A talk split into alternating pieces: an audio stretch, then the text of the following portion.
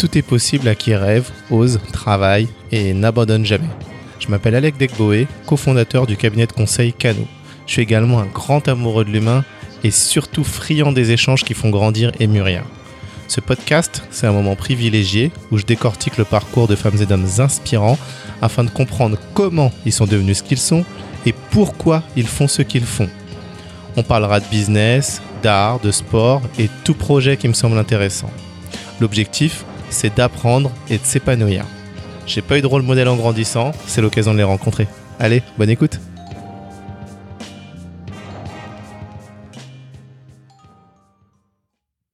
C'est parti Bonjour Stéphanie Bonjour Eh bien écoute, euh, enchanté. De même, vraiment très contente d'être sur euh, ce podcast écouté par des milliers de personnes. Eh ben, Et, pour casser les codes, on est là pour ça. On est là pour ça, exactement. En tout cas, moi je suis très honoré parce que quand j'ai vu ton parcours, de la City euh, au Darfour, en passant par le Liban, l'Ouganda, bref, euh, j'ai même pas encore cité tes postes, je me suis dit, m'a dit donc, euh, il faut vraiment que je rencontre cette personne. Donc merci à fait, Sophia. je fais le tour du monde, je suis une curieuse, hein, une curieuse de la vie, euh, des gens, des pays. Et si j'ai l'opportunité de m'exposer à, à des, des cultures, à à des, à des situations, j'ai plutôt tendance à foncer. Eh ben écoute, fonçons. Est-ce que tu peux te présenter déjà rapidement quelques mots Voilà, donc moi je suis euh, Stéphanie Rivoal, j'ai 50 ans cette année d'ailleurs, euh, j'ai- je suis une maman de trois enfants et puis j'ai eu un parcours euh, qui il y, a, il y a une dizaine d'années était vraiment considéré comme iconoclaste alors qu'aujourd'hui ça devient plus courant d'avoir des changements de vie. Mais bon, euh, voilà, je suis une bretonne euh, de parents divorcés dans les années 70 Oui. et puis c'est c'est personnel mais ça a forgé mon caractère je pense. Et puis je suis née dans le 93 à Montreuil, Oui. deuxième euh, facteur assez important dans, dans ma vie. Mhm. Et puis je me suis retrouvée dans un lycée parisien à Louis le Grand, euh, pas du tout mon monde. Alors pour le coup, euh, j'avais j'ai dû faire le caméléon, même si euh, c'était difficile, mais ça m'a aussi appris à le faire dans d'autres circonstances. D'accord. Et puis j'ai fini par euh, faire une école de commerce, parcours d'excellence, Pas n'importe laquelle. les secs, voilà, les concours et tout. Et puis puis après le parcours un peu royal, puisque je vais toujours chercher la difficulté Mhm. c'était la bande d'affaires. Parce Oui. que tu pouvais faire du conseil, tu peux faire du marketing, puis la bande d'affaires, c'était ce qu'il y a de plus dur. Et c'est là où tu avais le moins de femmes. C'est aussi une autre caractéristique. Je vais aller chercher les lieux où, euh, où ça, où ça, où ça bastonne. Ok.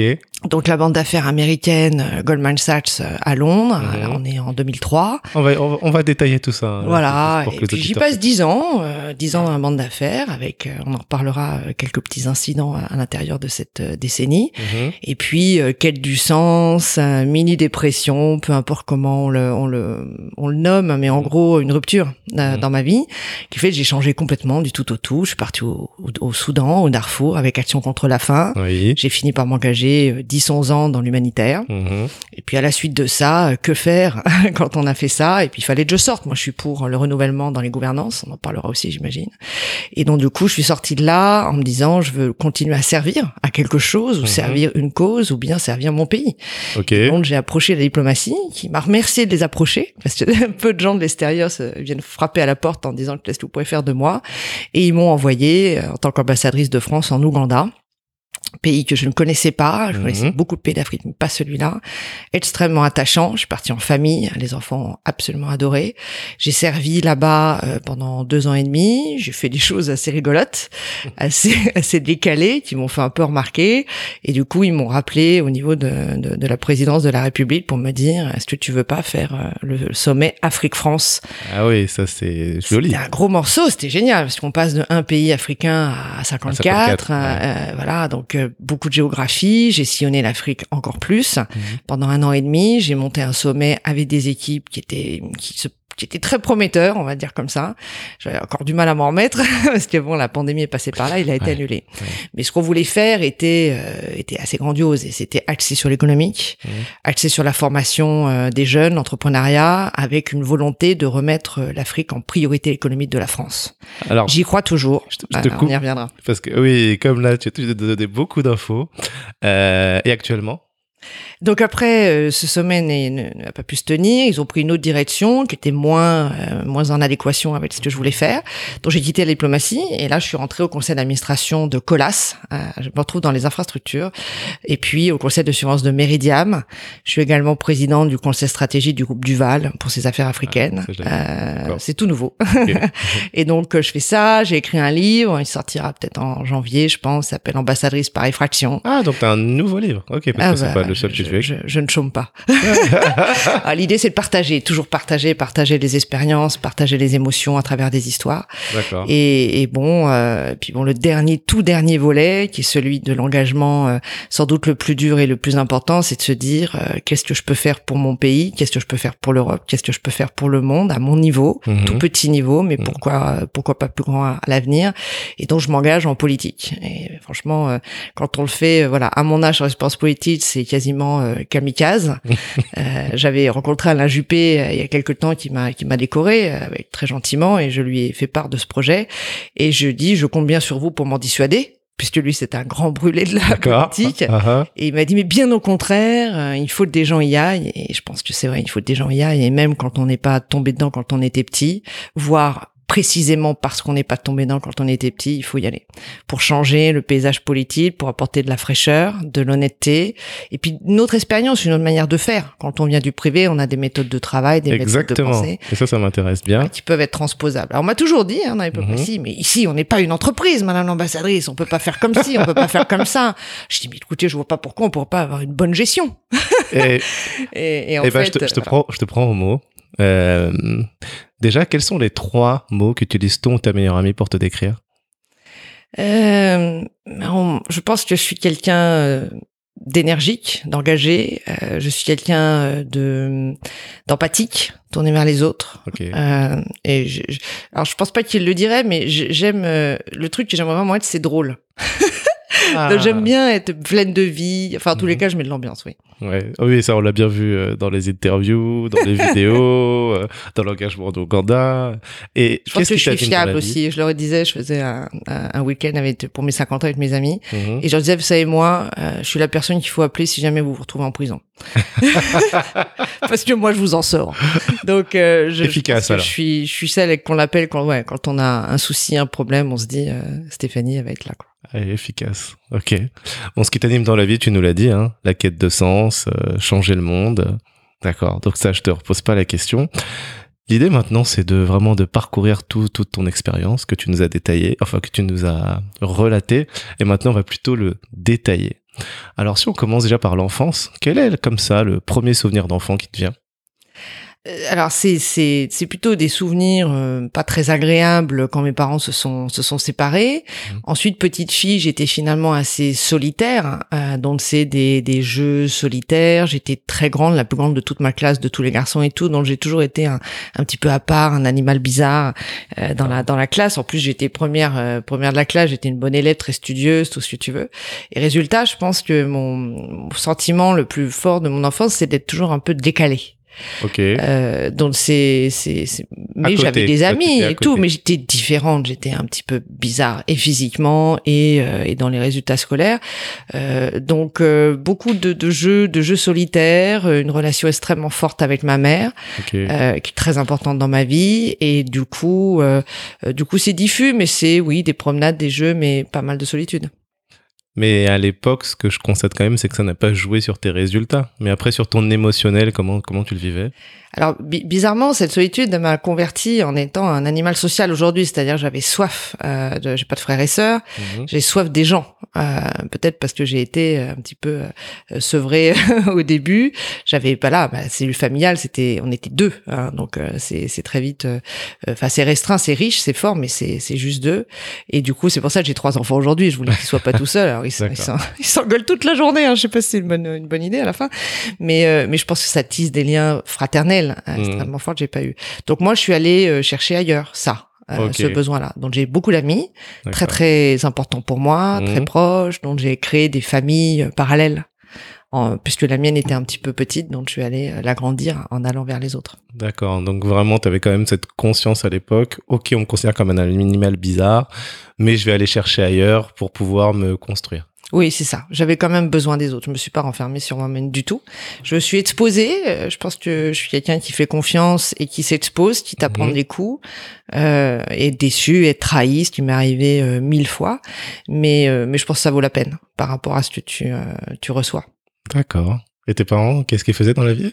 Donc moi, je suis parent euh, fille euh, de fonctionnaire. Euh. Ma mère euh, était euh, prof euh, et ensuite chef d'établissement scolaire Prof et, de et prof de sciences naturelles et ensuite chef d'établissement. Euh, alors tout ça en Seine-Saint-Denis, hein, puisqu'elle était, euh, elle a fini même à, Saint-Denis, euh, à, Saint-Ouen. Enfin, elle a fait beaucoup Oui, de choses. oui, c'était les zones. les villes les plus faciles. Les zones un peu compliquées, euh, des zones d'éducation prioritaire. Mon Mhm. beau-père d'ailleurs était chef d'établissement à Aulnay, donc tout ça. euh, Ok. non, ouais, non, c'était. Puis moi j'ai tout vécu là-bas. hein. Moi je vivais à Drancy, Bobigny, à Lorency. euh, je prenais. Ah euh, oui, moi pendant jusque 19e, tard, vois hein. Ah ouais, tu vois. bon. Ouais. Et puis mon père, euh, police. D'accord. Il a fini euh, commissaire divisionnaire en charge de la sécurité de l'aéroport de Roissy. Il était beaucoup dans la police de l'air et des frontières. Mhm. Donc voilà, donc j'avais un père de droite policier et j'avais une mère de gauche euh, l'éducation nationale. Alors, qu'est-ce que ça donne politiquement, euh, bah politiquement, quand t'es une fille au départ, tu voles comme ton père, hein, parce que tu, tu cherches à avoir son attention. Et puis bon, j'ai fait de la bande d'affaires américaine, donc euh, ma proportion euh, d'avoir une pensée de gauche euh, était, était plus limitée. Et puis plus, contrairement à tous mes amis, finalement, plus j'avance en âge, plus je suis de gauche. Donc c'est c'est assez marrant, j'en suis à contre-courant. euh, euh, oui, euh, plus je gagne de l'argent, plus je suis de gauche, truc vraiment bizarre, euh, qui est l'inverse effectivement d'un chemin, parce que euh, parce qu'aujourd'hui j'ai j'ai j'ai plus envie. Je pense pas que ça marche le les modèles de chacun pour soi, l'ultralibéralisme, tout marche tout seul, marche ou crève. euh, tu vois, je, je pense qu'il faut euh, il faut aider, il faut harmoniser, il faut donner euh, des contextes et des chances à des gens qui au départ sont un peu moins euh, favorisés.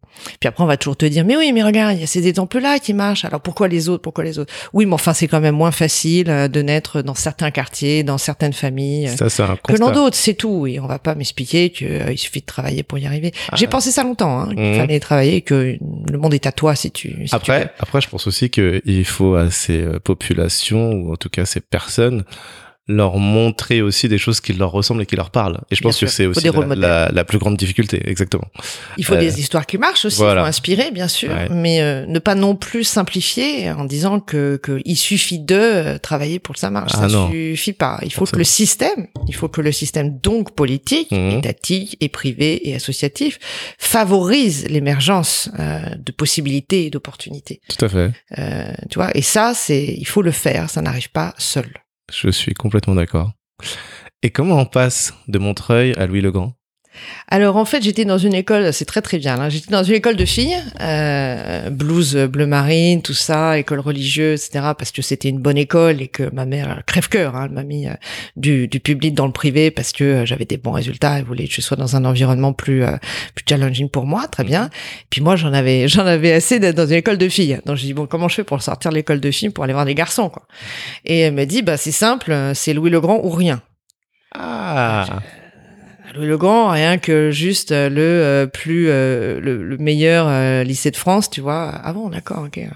Bon, et puis du coup j'ai travaillé et j'ai obtenu euh, les résultats et je suis rentrée en, en première. Je suis même pas rentrée en seconde, je suis rentrée en première. Donc non seulement je venais d'un d'un- d'une école qui était très bien, mais, Mhm. mais pas à la hauteur de Louis le Grand. Puis en plus j'arrivais après. Donc je suis passée de bonnes notes à, à 2, 4, 6. Pendant mais deux, au moins deux trimestres, j'étais complètement à la rue. Comment tu l'as vécu? Et bah, euh, alors à la fois c'est dur euh, parce qu'en plus euh, je venais de, de de Drancy à Paris tous les jours, donc j'avais du transport par rapport aux autres Mhm. et euh, bah, combative. En fait, je me suis découverte. euh, en fait, c'est effectivement Louis le Grand ou bien tu as un esprit euh, combatif et tu es euh, aiguillonné par la difficulté, euh, ou bien euh, c'est trop difficile et tu baisses les bras. Il faut avoir, euh, voilà, faut avoir un mental que j'ai découvert. Je savais pas que je l'avais, ça aurait très bien pu ne pas marcher, mais euh, l'aspect compétitif et, et, et vraiment de me dire bon. euh, euh, moi, on m'a dit, euh, on t'a recruté, enfin, on t'a recruté, on t'a pris dans cette école parce que tu peux. Et ça, c'est quelque chose qui m'a beaucoup guidé dans la vie, c'est quand d'autres pensent que je peux, Mhm. quand d'autres croient en moi, Mhm. alors je peux. Après, ça ne tient plus qu'à moi de le faire, mais je peux, en tous les cas. Je peux, j'ai la capacité. Parce qu'ils m'ont euh, sélectionné en pensant que je l'ai. Donc, Dès le euh, moment où tu as ce regard extérieur qui te ça. dit oui Stéphanie tu peux, toi maintenant tu sais qu'après il ne tient plus qu'à toi de le faire. Je sais qu'au moins c'est possible. Euh, ce sera pas forcément automatiquement réalisé, mais je sais que euh, très certainement, j'ai la capacité de faire. Donc c'était extrêmement dur, j'étais bien abattue. Ma mère était catastrophée en se disant mais c'est une erreur monumentale de l'avoir mis là-bas. Et puis bon, à force de renforcement, de cours supplémentaires, de travail, euh, je me suis redressée au tout tout tout dernier trimestre pour passer ensuite en terminale et ensuite en classe prépa. Ok. En tout cas, ce que je note aussi, c'est que tes parents ils avaient déjà la vision de l'excellence. Oui, alors c'est très important euh, et ça le reste pour moi avec mes enfants. Alors c'est pas l'excellence euh, euh, simplement, c'est si tu poursuis un chemin, si tu veux faire quelque chose, tente d'être au maximum de tes capacités, va vers l'excellence. Si tu veux faire, tu vois, tu veux être paysagiste et que ta vie c'est de faire des jardins, les arbres, à ce moment-là, essaie de le faire au niveau de l'excellence, de produire de la beauté, de produire de quelque chose de bénéfique à la nature, soit au maximum. Si tu es ingénieur, soit au maximum. Si euh, mm. t'es artiste, soit au maximum. Euh, je, je dis souvent à mon fils de 14 ans, qui a une petite, euh, petite tendance à la flemme euh, due à son, à son âge, et, parce que voilà. Mais je lui dis, je te pardonnerai de pas être bon en, en maths, mais je te pardonnerai pas de ne pas avoir travaillé et d'avoir gâché de capacité. Exactement. Et voilà, c'est important. C'est pas grave que tu sois pas bon en ci ou en ça. Tu trouveras ta voie et je serai là, on sera là avec toi pour que tu te réalises.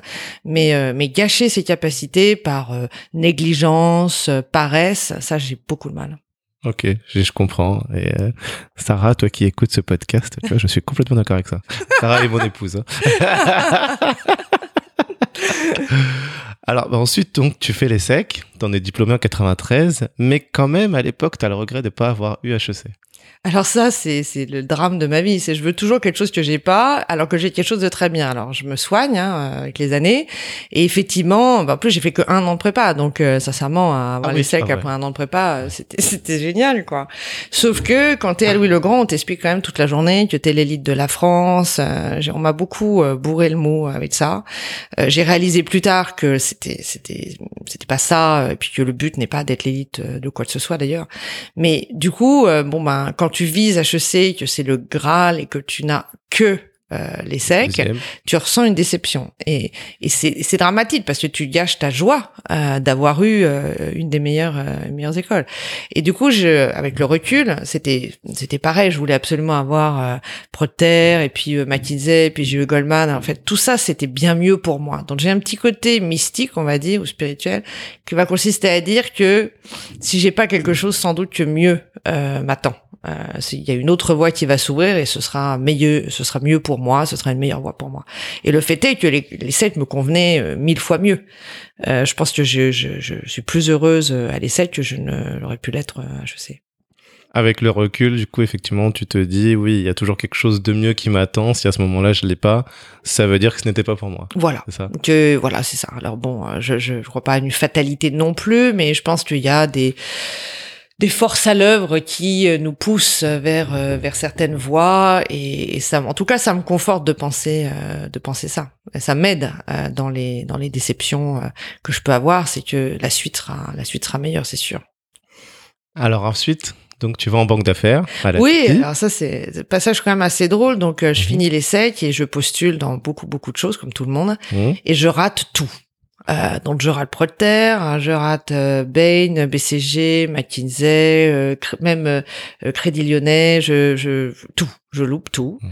Je suis en dernière liste de Morgan Stanley et Goldman Sachs, je loupe Morgan Stanley. Ah donc je n'ai plus que une possibilité, c'est Goldman, qui est le plus dur de tous. Mhm. Donc la la pression est maximale. Et euh, je finis par euh, décrocher ça.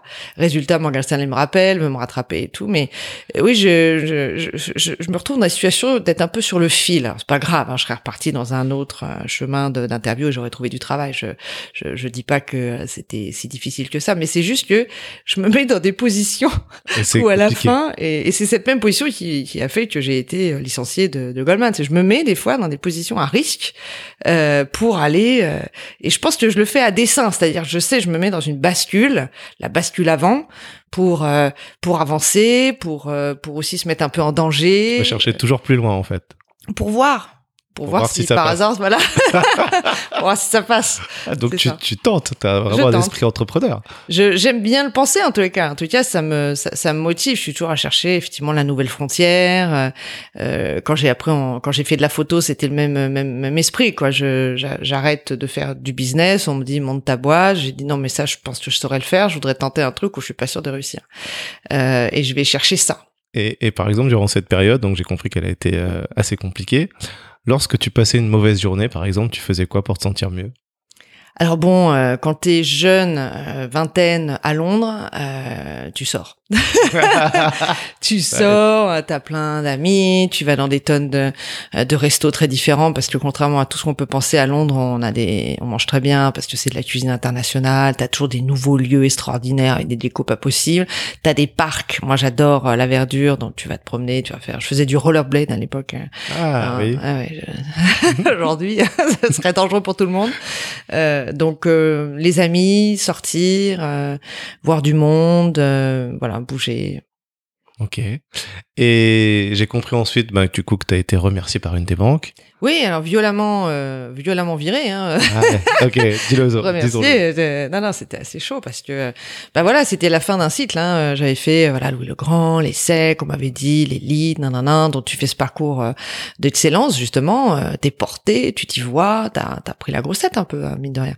Et puis plaf, euh, en, en cinq minutes, on t'explique que, euh, qu'en fait, voilà, t'es viré, etc. Et que tout ce que la bande d'affaires t'a expliqué, tu fais partie du grande famille, euh, qu'on fait tous ces choses ensemble, Goldman, Goldman, Goldman, le t-shirt, euh, Simply the Best, euh, aux grands événements, tu chantes tous ensemble et tout.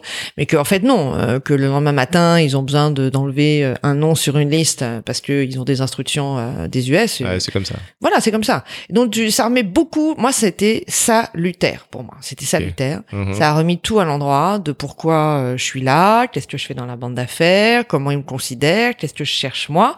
Et je crois que c'est la première fois, euh, il y en a une autre après, mais quasiment la première fois de ma vie où je me pose des questions sur mes choix. d'accord. Est-ce que je l'ai fait par rapport à ce que veut mon père, à ce que veulent mes profs, à, à ce que veut ma mère, etc. Ou est-ce que je suis mon chemin par rapport à ce que je veux moi, Stéphanie Rivoire Mhm. Question que je m'étais quand même jamais posée. Oui, jusque-là, en fait, tu étais sur l'autoroute. T'es sur l'autoroute. Ouais. Et puis tu vas toujours à mieux, mieux, mieux. Tu te, tu travailles, t'avances, t'as des succès, t'es content. Mhm.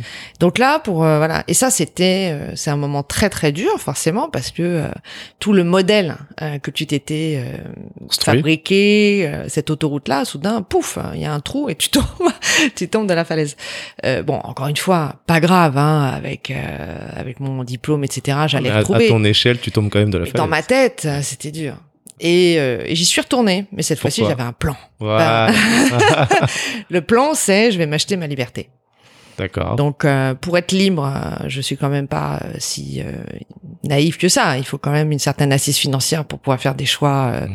indépendants du matériel. Mhm. Donc, il faut gagner de l'argent. Et j'ai commencé à faire des calculs en me disant bon bah voilà, il faudrait que je gagne suffisamment d'argent pour ensuite me dire que je fais ce que je veux. Pas complètement à 100%, etc. Mais je me gagne une grande marge de manœuvre. Oui, Donc en fait, égale euh, voilà, l'argent égale liberté. Après, c'est une question de le, le montant dépend des gens. Euh, T'as des gens qui vont euh, vivre de manière très frugale et n'ont pas besoin de beaucoup d'argent pour être tout à fait libre. Mhm. D'autres ont euh, des besoins euh, qui fait qu'ils ont besoin de plus d'argent ou des enfants, par exemple, ça, ça coûte de l'argent aussi. Mhm. Mais euh, l'idée c'était euh, plus jamais ça, quoi. Plus jamais euh, quelqu'un euh, a de l'emprise sur moi. J'ai, je sais pas si c'est un problème ou une caractéristique, mais j'aime pas trop qu'on me contrôle. Et j'aime pas que les gens aient du pouvoir sur moi. D'accord. Je veux pouvoir à tout moment euh, partir et, et dire non, euh, Être libre. être libre. Et qu'est-ce qui te fait ensuite euh, arrêter? Du coup, dans ce plan, tu t'étais dit quoi Une fois que j'ai atteint Je telle m'étais somme, dit je 10 signe ans en tout et euh, Ouais. quasiment pile poil euh, 10 ans, je me marie, euh, tu vois, je, je suis sur une, une autre autoroute. Et puis quasiment 10 ans, c'est tombé comme ça, à peu près tout tout tout est modifié, tout s'écroule, ma mère tombe malade, donc tu te reposes la question de savoir ben, ce- si elle part, si elle est plus là, après c'est moi, enfin t'as tous ces psychologiquement, c'est toujours assez difficile de voir ses parents partir, même si aujourd'hui elle est en bonne santé santé, euh, Dieu merci.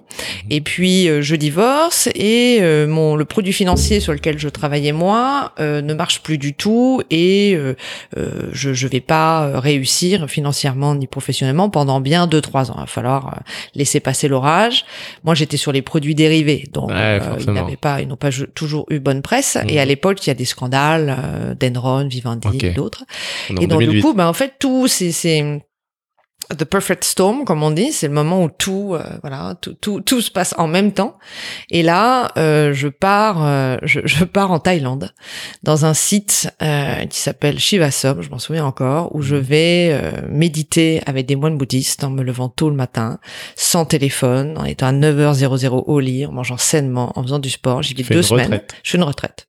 D'accord en me disant là euh, il y a trop de choses qui se passent en même temps il faut euh, il faut réfléchir j'en reviens euh, tout à fait zen, plus mmh. du tout stressé par tous ces événements pourtant durs, et est totalement déterminé à quitter la bande d'affaires, mais le faire intelligemment, parce que si tu claques la porte, c'est ah bah très bien, tout, parce qu'il y a toujours de l'argent qui traîne, qui garde pour te garder, tu vois, et donc donc ils allaient le garder, et moi j'ai dit non non non, moi je pars pas, mais je suis plus du tout motivé.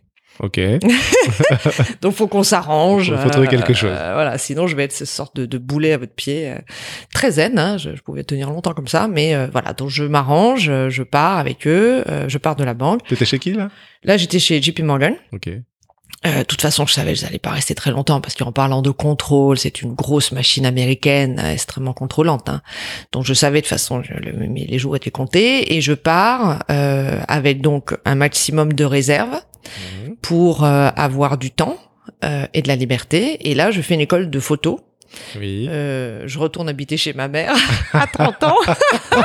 Donc là, tu te dis, bon, il se passe des choses. Mhm. Mais j'avais besoin de ça, j'ai besoin de passer du temps avec elle aussi. Et puis, bah, je rencontre des gens que j'aurais jamais rencontrés dans ma vie de banquière d'affaires. Des jeunes, des vieux, des japonais, des libanais, des français qui font une formation photo. Et ça, c'est un déclic pour toi. C'est je me dis il y a je me dis waouh il y a d'autres gens en fait euh, tu vois qui euh, en pleine journée sont dans la rue alors qu'en bande d'affaires t'es au bureau toute la journée. Il y a tout un monde que je ne connais pas. Ouais auquel je n'ai pas été euh, suffisamment exposé et qui est là, les autres, les autres mhm. qui ne sont pas dans mon monde à moi. Et je pense que quand tu es dans des mondes, quels qu'ils soient, l'associatif est un monde, la bande d'affaires est un monde, parfois les entreprises sont des mondes, c'est très facile de ne plus fréquenter que des gens finalement de ce monde-là. Et les réseaux sociaux favorisent encore plus cet mhm. enfermement communautaire. Euh, Facebook, tu parles que à des gens qui sont tes amis, qui pensent comme toi, qui mhm. font les mêmes choses que toi, etc. Que les gens qui te ressemblent. Que les gens qui te ressemblent. Et ça, c'est extrêmement non seulement triste, mais très dangereux. Euh, parce que ce manque d'exposition aux autres ne favorise pas la compréhension, la tolérance et la construction ensemble euh, du monde qu'on partage. Comment on fait alors? Je pense qu'il y a plein de mesures euh, à prendre pour ça. Alors euh, sur le volet politique, on abordera à la fin, mais tu, vas te dire, mais je comprends pas. Elle dit qu'elle est de plus en plus de gauche et la première mesure qu'elle me propose, c'est une mesure de droite. Mais je suis pour le rétablissement d'un service au sein des armées euh, militaires, mixtes, euh, filles, garçons de six mois, parce qu'en fait, euh, il y a plus de moments où les générations se croisent, se voient et partagent des moments euh, ensemble. en fait, avant, ça avait au moins, ça avait pas que cette vertu-là, ça en avait mmh. d'autres d'ailleurs, mmh. mais c'était un moment où, ben voilà, les garçons, moi je pense que c'est les garçons et les filles, mmh. ben croisaient des gens qui n'auraient pour le coup jamais pu croiser à un autre moment. oui, c'est imposé et c'est au sein des armées. Pourquoi? Parce que je trouve ça quand même assez dramatique qu'une euh, partie de la population ne fasse plus euh, confiance aux armées, ou alors trouve qu'ils sont euh, trop de droite ou trop conservateurs ou trop ci ou trop ça, que les armées ne comprennent plus une partie de la population et se mhm. permettent des tribunes de généraux complètement en décalage avec la réalité des quartiers où certains ont des problèmes. Enfin, c'est pas partout toujours comme ça, comme cette généralisation à l'emporte-pièce. Donc tu vois qu'il y a des mondes qui ne se croisent plus, les armées et les populations au sens large. Les générations ne se croisent plus euh, dans une certaine tranche d'âge, 18-20 ans. Ben, mmh, les élites, entre guillemets, ne, croisent, ne croisent plus euh, les gens euh, de la ruralité ou des banlieues. Alors, sur, cette proposition, juste, hein, moi, j'ai enfin, j'ai connu, du peu que j'ai connu la génération de mon frère, bon, lui, il l'a pas fait, mais des amis à lui l'ont fait, j'ai l'impression qu'ils l'ont quand même vécu comme une contrainte et que ça leur a pas forcément apporté ce que ça aurait dû faire, alors que d'autres, des générations plus tôt, eux, ils ont appris des métiers, effectivement, ça leur a permis quelque chose, du coup. Euh... Et t'as totalement raison, parce que le volet qu'on propose, c'est aussi, euh, c'est pas euh, d'apprendre à faire la guerre, puisque ce n'est pas un service à vocation opérationnelle. C'est un service au sein des armées, c'est pas un service militaire, mais dans lequel tu peux avoir des effets de rattrapage, de d'alphabétisation, de numération, mais aussi de permis de conduire, tout simplement. Oui, un sésame énorme pour avoir Mhm. assez un emploi. Euh, tu as des tonnes de métiers dans l'armée qui sont transposables dans le civil, euh, en mécanique, euh, toutes les réparations et les entretiens euh, des voitures, euh, des tanks, etc. C'est des métiers particuliers auxquels tu peux te frotter puisque tu as l'occasion de le faire et ensuite tu t'en sers ou tu t'en sers pas. Euh, tu, tu apprends à, à être dans un collectif, à travailler ensemble. Tu apprends aussi la, la rigueur, euh, à nul autre pareil euh, des armées. C'est ça le côté où effectivement ceux qui ont eu du dégoût, c'était enfin cette rigueur euh, de l'armée, j'ai envie de dire, parce qu'il y a la rigueur aussi dans. Après, voilà, on n'est pas. euh, l'idée n'est pas de d'en baver euh, et de faire un parcours de combattant euh, tous les jours et de s'endormir euh, avec une entorse. Non, mais mais c'est quand même. Je pense que c'est pas. euh, J'ai fait un, un module qui s'appelle euh, à l'IHEDN, la politique de défense, Institut des hautes études de défense nationale. Euh, J'avais, euh, tu vois, 45 ans, il y a pas très très longtemps. Euh, bah, se lever, ah ouais, ok, à 6 heures du matin au clairon. Je dis pas que moi je suis pas du matin du tout. Hein, je dis pas que c'était euh, agréable, mais euh, fallait le On était ensemble et oui, on était fatigués, mais on allait lire, on allait là, on faisait ci, on faisait ça et on le faisait. Et puis on chantait la Marseillaise, on levait le drapeau, puis on se reposait la question de savoir qu'est-ce que c'est que ça. Pourquoi? C'est quoi cet hymne? C'est quoi ce drapeau? C'est quoi ces valeurs? Qu'est-ce que ça veut dire vraiment Liberté, égalité, fraternité? On nous le dit, mais qu'est-ce que ça veut dire Mhm. vraiment? Qui sommes-nous Et puis de restaurer une certaine fierté euh, française, sans être nationaliste, mais d'être tout simplement euh, content d'être dans ce pays-là, de l'aimer, euh, d'y apporter quelque chose, de se poser ces questions-là. Retour aux fondamentaux. Oui, aux fondamentaux euh, qui peuvent, euh, par, par porosité, entrer dans certaines personnes euh, sans, sans que tu l'intellectualises. Mhm. Et puis pour d'autres, de se reposer ces, ces questions-là, euh, je pense que ce serait, euh, ce serait pas mal euh, de, de, se re- de se remettre euh, au cœur des valeurs républicaines. Et elles sont portées entre autres euh, par l'armée. Il n'y a pas, alors euh, oui, dans l'armée, euh, t'as de tout, mais comme toi, t'as de tout dans la police, t'as de tout dans l'enseignement éducation nationale, t'as as de tout. Mais la camaraderie euh, que tu vas trouver dans des gens qui sont projetés euh, à l'étranger avec un risque de, de se faire trouer la peau, euh, c'est quelque chose qu'il faut qu'on retrouve, ce, cette, être soudé ok, je comprends. Je te parle un parcours du combattant, ok. Tu vas avoir des gens qui y arrivent, des gens qui n'y arrivent pas. Peu importe. Et d'ailleurs, la question ne sera même pas posée de savoir d'où vient la personne qui y arrive par rapport à celle Mhm. qui n'y arrive pas. Mais il y en a une qui va aider celui qui est derrière à porter son sac, qui va lui dire, allez, vas-y, on y va, il faut aller au bout. Et ben, ce lien-là entre ces deux personnes, Ouais, D'accord. je pense que ça perdurera. Alors, euh, ils viendront pas euh, forcément amis pour la vie, mais ils vont créer quelque chose, des ponts humains qui sont qui vont être au-delà des, des classes finalement qu'on a quand même D'accord. tu vois, remis. Ok, oui, donc c'est vraiment un moyen. Ok, Oui. je comprends. Le but, c'est le lien social, Je comprends. le lien générationnel. Ok. Et puis, les fondamentaux des valeurs, le lien avec les armées au travers de ça, pour casser ces, ces stéréotypes qu'on fait coller aux gens. Mhm. Les gens des quartiers sont comme ça, les gens de l'armée sont comme ça, les, tu vois. Et en fait, non. Euh, avant toute chose, nous sommes des êtres humains fraternels dans notre humanité et unis euh, par un sentiment d'appartenance euh, nationale, mais aussi européenne et citoyen du monde. Il y a plusieurs degrés. Tout à fait. Mais si on reste dans des entre-soi. Euh, fermés, on- l'autre qui est étranger, qui est différent, tu le connais devient pas. un danger, Ouais, oui, une oui. menace. Une menace, parce que tu le connais pas. Donc Ouais. il faut aller au- à la rencontre les uns des autres. C'est un des moyens. hein. Il y en a, il en faut bien sûr plusieurs. Ouais, ouais, Il mais en je... faut. Mais voilà, celui-là. Je... je comprends en tout cas. Et alors, tu retournes chez ta mère Je retourne à l'école, je remets des, des baskets et des jeans, je troque euh, le tailleur hein, pour des, des tenues plus euh, plus casual. Et puis je deviens photographe. Alors je fais de la photo, euh, je fais plein de choses. Je fais de la photo de mode, je fais de la photo de théâtre, je fais des affiches, je fais de la photo de bobines de fil. Tu te découvres Et- la passion comme ça? J'aimais bien la photo avant, hein, mais Ouais. j'ai- toujours eu. euh, je me suis dit, mince, je n'ai pas de passion. Tu vois, les gens, ils ont des passions, un instrument de musique. euh, J'ai pas de passion. Alors, C'était mon drame. C'était de me dire, mais euh, ce qui devrait me caractériser, me définir, c'est d'être passionné quelque chose. Autre... Non, moi j'aime plein de trucs et je suis passionné par rien en particulier, tu vois. Mais j'aimais bien la photo, c'était technique, et puis tu te caches derrière un appareil, tu observes les gens. Alors, moi j'aime bien, euh, l'image est devenue très importante dans nos sociétés. Mhm. Mais euh, un peu bradé. Euh, quand tu fais de la photo, tu as un œil pour une qualité euh, photographique. Mhm. Aujourd'hui, avec les téléphones portables, tout le monde fait des tonnes de photos de Tout vacances. Simplement, euh, pardon, mais elles sont d'assez pauvre qualité. Malgré tous les filtres qu'on peut passer, etc. Mhm. On a un peu euh, remisé les, les- les- la fonction de photographe qui, euh, tu vois la différence en fait quand tu vois une photo de photographe et une Bah, photo de non-photographe. Heureusement. Et heureusement, mais avant, avant, il y avait que les photos de, de, de, de De bons photos. photographes. Mhm. Donc, mais cet outil, il est important parce que ça t'apprend à regarder euh, tout, regarder tous les détails, regarder euh, les gens, et, et ça m'a appris ça. Après, c'est comme tout, ça, faisais ça, ça, ça se démocratise grâce à la technologie. Oui. Euh, La technologie, peut avoir, hein, c'est le meilleur ou le pire, et mais c'est sûr que ça peut avoir cet effet-là. Avec l'effet contraire, c'est que tu es en vacances euh, devant une superbe cascade, je ne sais où, et en Oui. fait tu regardes même plus la cascade, euh, tu prends des tonnes de photos et tu vis plus le moment tellement tu vas être dans l'immortalisation du moment. Que ensuite d'ailleurs, euh, ironie euh, de tout, tu ne regarderas quasiment plus jamais.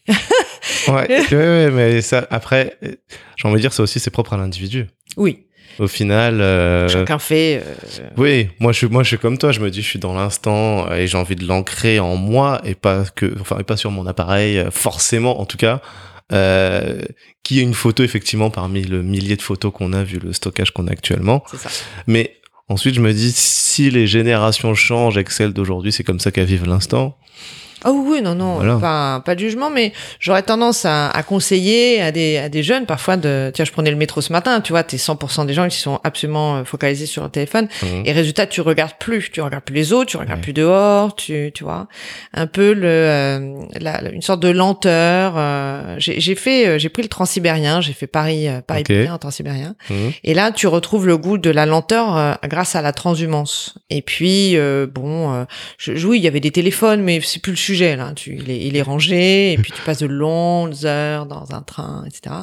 Et je trouve que ça, tu peux, c'est important de regoûter à ça pour reconnecter avec soi-même reconnecter avec euh, la nature, avec les autres, regarder euh, le monde qui nous entoure, non plus seulement à travers un écran, mais euh, dans la réalité. Mhm. Alors, c'est peut-être parce que je suis maintenant désormais officiellement vieille que je pense comme ça, mais euh, le in real life, c'est bien aussi, quoi. Tu vois, Non, non, je partage. Enfin, moi aussi, maintenant, je, enfin, je suis vieux, non, 30 37 ans, mais j'en parle justement avec euh, parfois mes, mes beaux-frères. Et on se dit qu'on est dans un monde bah, trop connecté. Est-ce que le burn-out vient pas de là? Ah bah oui, En fait, notre cerveau a pas été créé pour euh, Absolument. absorber autant d'informations aussi rapidement. tout à fait. On est submergé d'informations, ça va trop trop vite. On est très très très fatigué Mm. euh, dans notre tête à cause de ça. Donc, mais c'est normal, c'est une nouvelle technologie extrêmement transformante Mm. qu'on n'a pas complètement encore euh, maîtrisée Ouais, euh, par rapport à sa potentialité euh, extrême. Mm. Euh, donc, euh, donc c'est un apprentissage. Mais euh, mais c'est sûr que les effets sur les cerveaux des enfants aujourd'hui, leur euh, leur rapport aux écrans, Mhm. sont déjà euh, sont déjà étudiés Ah oui. euh, une crise de l'attention, euh, Ah plus oui, de, de, de- de- moins de capacité, voilà, à apprendre. Il faut aller très très vite. T'as aussi le sentiment de, de toute puissance de toucher un écran puis il t'obéit, il t'obéit tout le temps l'écran. Et le monde, lui, ne t'obéit pas euh, toujours. Ah. Donc frustration. euh, donc il y a des, des effets secondaires et puis après il y a les effets extraordinaires d'une diffusion mondiale hein, de, De l'information, de l'accès au savoir, euh, de la connexion euh, avec d'autres. Ouais, euh, ça c'est. Ça oui, c'est assez fabuleux. Ça c'est fabuleux. Qu'est-ce qui t'oriente du coup vers l'humanitaire? Alors cette crise euh, dont je deviens photographe euh, et puis je rencontre mon, mon mari actuel euh, et euh, lors de notre premier euh, premier dîner euh, on parle un peu et on se rend compte que et l'un et l'autre on est allé aux réunions d'information de Médecins sans frontières qu'on s'intéresse à ça. C'est un peu le rêve le rêve humanitaire romantique aller au bout du monde sauver la vie de gens ce sentiment de surpuissance je l'analyse pas comme ça bien sûr mais c'est une envie D'accord. et puis on se rend compte que lui, il a fait- est allé voir un peu. Moi, je suis allée voir un peu. Puis tous les jours, il revient en disant, Pff, je, je- j'en ai marre de mon boulot, nanana. Il se plaint, il se plaint, il se plaint. Et moi, je lui dit, bah écoute, peut-être que c'est le moment. On a euh, 30, euh, 30 et 33 ans. Euh, on, on va faire des enfants, j'espère, à un moment donné, mais c'est, c'est maintenant qu'il faut y aller parce qu'après, ce sera plus compliqué. Mhm. Et donc arrive le tsunami euh, de 2000, Oui. euh, de 2005. 2004, euh, décembre 2004. Et là, ça change la donne dans le milieu humanitaire. Toutes les forces euh, sont euh, sur la crise du tsunami Mhm. et, euh, et donc tu as, des besoins dans d'autres missions. Et là, on postule à ce moment-là. Il se trouve qu'on avait envoyé deux jours avant le tsunami, un truc euh, assez incroyable. Et donc, malgré nos profils non humanitaires et non techniques, on n'est pas des hydrauliciens, des agronomes, des infirmiers, on, Mhm. est des, on, fait- on sait faire de la compta, quoi. Ouais. La compta, euh, gestion de projet, ressources humaines, bon, on parle anglais. euh. Et ben là, ils ont besoin et donc ils nous envoient au Darfour. Ah, d'accord, ça s'est fait comme ça. Ok, oui, vraiment besoin de ressources. De ressources. Oui, oui, Ok. oui. Et puis un pari que fait Action contre la faim sur nous, euh, qui était qui, qui était signe de leur ouverture. Mhm. Ils avaient des besoins et signe de, leur ouverture. Après, euh, je m'attendais pas au Darfour, je dois te dire. je m'étais dit en première mission, euh, ils vont nous mettre sur un truc, euh, tu vois. Un peu plus. Et non, c'était l'une des plus difficiles crises humanitaires du moment avec Haïti et l'Afghanistan. C'est des contextes très durs euh, parce que parce que physiquement c'est dur, euh, parce que voilà il fait très chaud, etc. T'as pas euh, de nourriture euh, adaptée à, à ce que tu manges habituellement, donc t'es rapidement malade. C'est c'est l'application de la charia, c'est c'est un conflit armé local. bon, non très dur. Et toi, Mais, ton rôle, euh, du coup Donc j'étais coordinatrice, des programmes du Nord Darfour, sachant Mhm. qu'il y a trois Darfour, le Sud, euh, le Nord euh, et l'Ouest. Mhm. Et donc du coup, ben, un peu chef de mission locale euh, du, euh, du Nord Darfour. Avec plein de métiers, donc le métier de nutrition pour les enfants, Ok. euh, d'assist de sécurité alimentaire, distribution alimentaire, Mhm. santé vétérinaire, accès à l'eau, tous les et plaidoyer. On avait tous les métiers de, que faisait Action contre la faim. Donc euh, cours d'apprentissage euh, vraiment euh, costaud, mais mais vraiment super. Et puis euh, c'était c'était fabuleux pour moi et franchement, alors que c'était très très dur. Qu'est-ce que tu retiens de cette période? En fait, j'étais au contact de mes frères humains euh, dans leurs euh, difficultés euh, locales euh, et j'ai découvert euh, au Soudan une résilience euh, absolument euh, inattendue et fabuleuse des gens qui sont confrontés à des, euh, des choses extrêmement dures Mhm. et qui sont des réfugiés euh, dans des camps, mais qui tu te balades là-bas, voilà, ça rigole, les gens se marient, il y a de la musique. Enfin, c'est euh, c'est que la vie, la vie reprend toujours ses droits euh, sur Même les circonstances les pires. D'accord, ok. Ça donne beaucoup d'espoir, du coup. Mhm. Donc bizarrement, tu vas en mission humanitaire au Darfour, t'en reviens avec de l'espoir, quoi. Mais euh, mais c'est ça. Tu te dis bon, euh, bon aussi un petit effet de en France, euh, on devrait quand même dire merci à peu près tous les jours. Hein. On est dans un pays en paix, on est dans un pays On prospère, on l'oublie. Et ça, tu vois, euh, ça, ça depuis ben 2000, euh, 2005, euh, ça me taraude. C'est un message aussi. Alors c'est les Français vont te dire oui, mais nous aussi on a on a pauvreté. Oui, bien sûr. Hein, je je dis pas. euh, C'est indéniable qu'il y a des gens qui sont euh, dans dans, dans de la détresse en France. Euh, mais on bénéficie d'un système euh, qui n'en- qui n'existe pas. Euh, Ah, on pourrait euh, penser de temps en temps à, à Mm. d'autres circonstances, sans euh, sans nier ce qui se passe ici, mais en, en, en voyant les choses avec d'autres lunettes Bien en sûr. disant que euh, personne va te laisser euh, mourir euh, euh, d'un cancer en France, euh, alors qu'aux États-Unis, si tu peux pas payer, déjà t'es pas soigné. Oui, c'est l'extrême inverse, là. Et, euh, et, et dans certains pays africains, de toute façon, il n'est même pas détecté ton cancer. Il n'y a pas Ah, rayons, bah oui, il n'y a pas de chimio, t'as pas de donc machine, il n'y a pas de machine, etc. Donc bon, Ouais. Euh, voilà. Donc j'en reviens avec euh, te transformer véritablement Transformer, ouais. une autre, euh, la même personne puis- mais avec une nouvelle dimension. C'est vraiment l'inverse de la City, là, pour le coup. Ah oui, le grand écart. C'est... Mais euh, tu appliques tes compétences de finance euh, à l'humanitaire.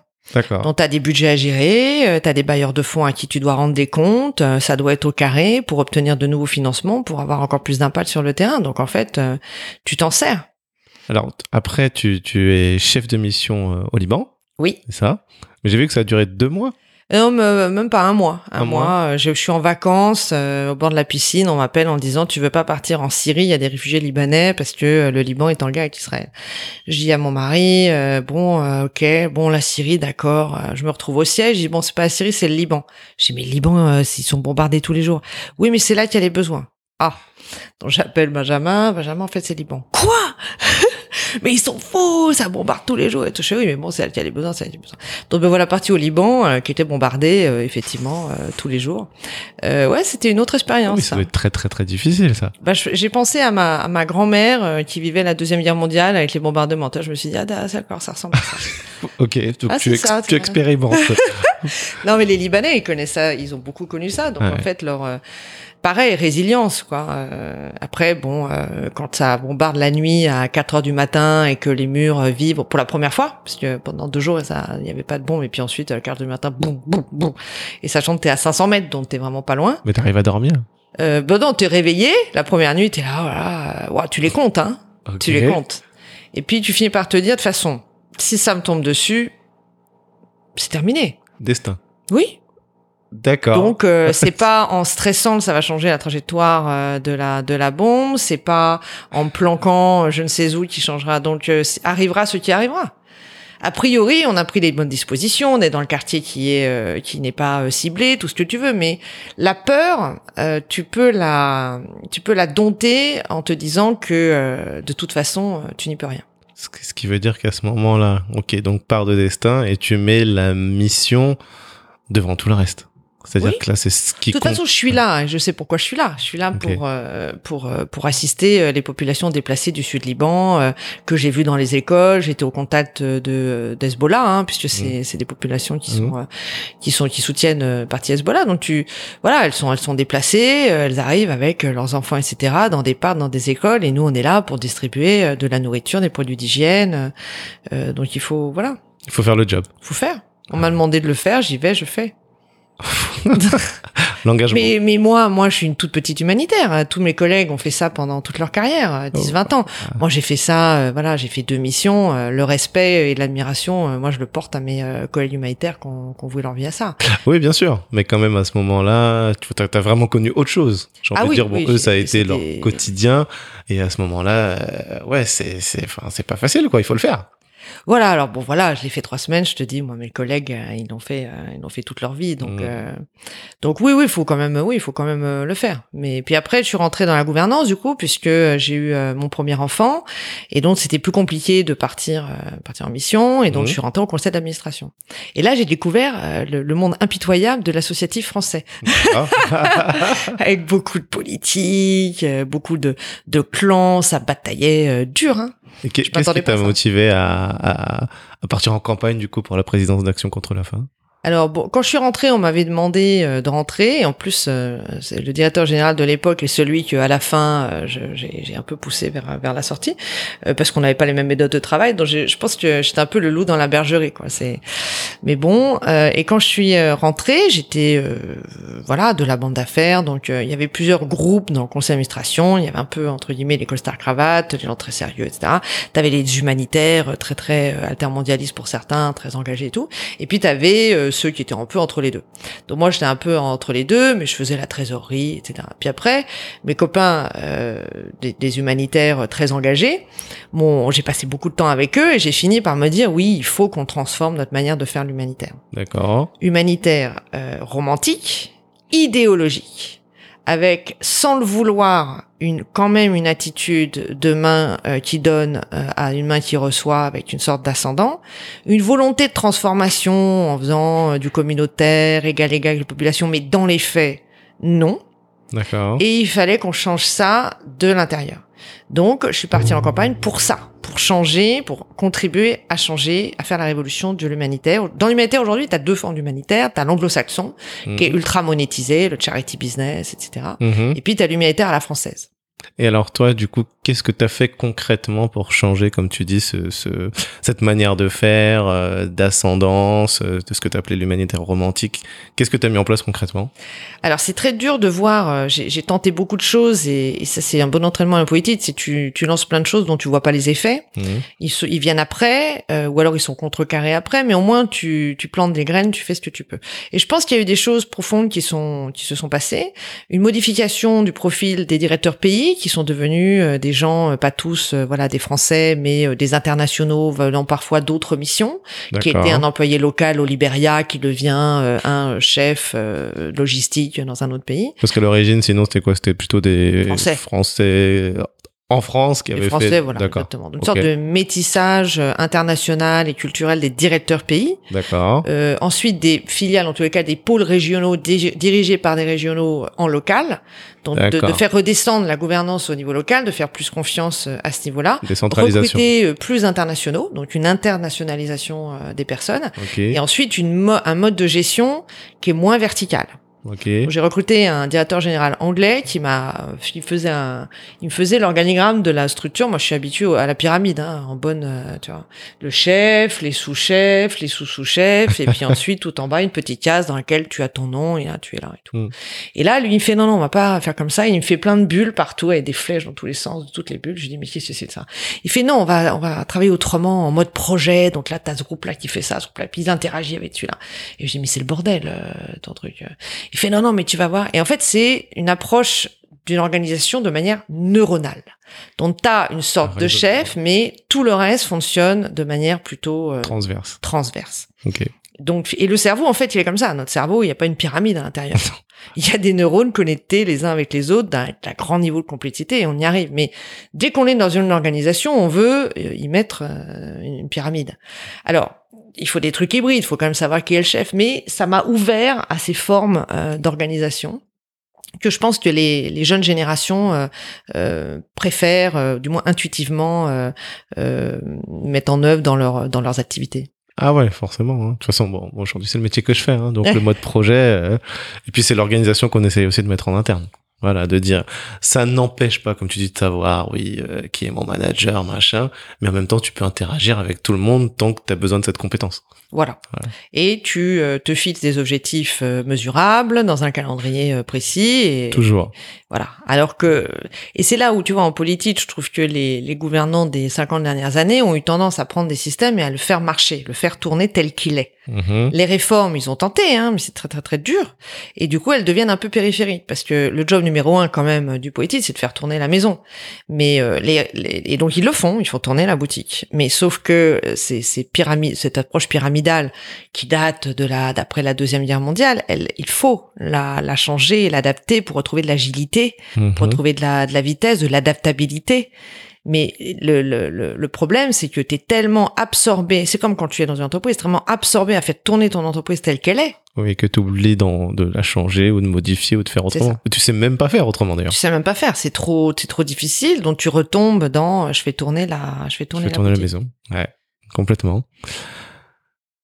Ambassadrice de France en Ouganda. Ah, de septembre ça, c'était 2016 génial. à avril 2019. Alors, bah, déjà, comment on devient ambassadeur? Et ensuite, quel est le rôle d'un ambassadeur concrètement? Ambassadeur, euh, vers 20-22 ans, tu fais Sciences Po, ensuite tu passes euh, le concours d'Orient, euh, voilà, c'est comme ça. Ou bien euh, tu fais l'ENA et ensuite euh, tu choisis le corps euh, de euh, du Quai d'Orsay, voilà. Donc ça, c'est comment ça tu deviens Ça, C'est le parcours classique pour devenir ambassadeur. ok. Et ça, c'est 99,9% des gens. Ah, oui. Et puis, euh, t'as des gens comme moi qui, euh, bon après, je, je suis pas dupe euh, de, des circonstances dont j'ai bénéficié, qui est la politique de féminisation euh, des, des ambassadeurs. Donc Mhm. il y a des quotas, hein, euh, et donc il faut féminiser. Euh, ils ont tenté de faire monter toutes les femmes possibles du, de leur de leur stock, mais ça commençait à devenir un peu compliqué euh, quand ta compétence, les compétences n'étaient plus égales. Donc les hommes se sentaient un peu, alors qu'il y a une majorité d'hommes, donc il y avait forcément un souci. Donc ils sont allés chercher à l'extérieur, enfin ils sont allés chercher, ils ont ils ont été ouverts à ma proposition. Parce que Stock est quand même allé. Oui. Oui. Euh, ben, en fait j'avais un ami, euh, tu- enfin j'ai un ami qui était ambassadeur et avec qui je- j'interagissais euh, beaucoup euh, en tant qu'humanitaire. Mhm. Et donc je lui ai, je suis allée le voir et je lui ai dit euh, qu'est-ce que je peux bien faire maintenant? Il m'a dit pourquoi pas ça? Et là lui il m'a aidé. Il a fait passer mon CV euh, chez les décideurs euh, de, de- dans- au sein de, de- du ministère, qui se sont dit ah bah ce profil il est intéressant, euh, c'est une femme, bon quand même elle saura faire dans un pays comme l'Ouganda qui est le premier pays euh, euh, récipiendaire de, de réfugiés de tout le continent. Ok. Ils ont plus de 1 million de réfugiés euh, sud-soudanais, euh, congolais, euh, euh, tanzaniens, rwandais historiques, Mhm. mais surtout beaucoup de, de soudanais du sud. Mhm. Donc du coup, les enjeux militaires sont énormes. Mhm.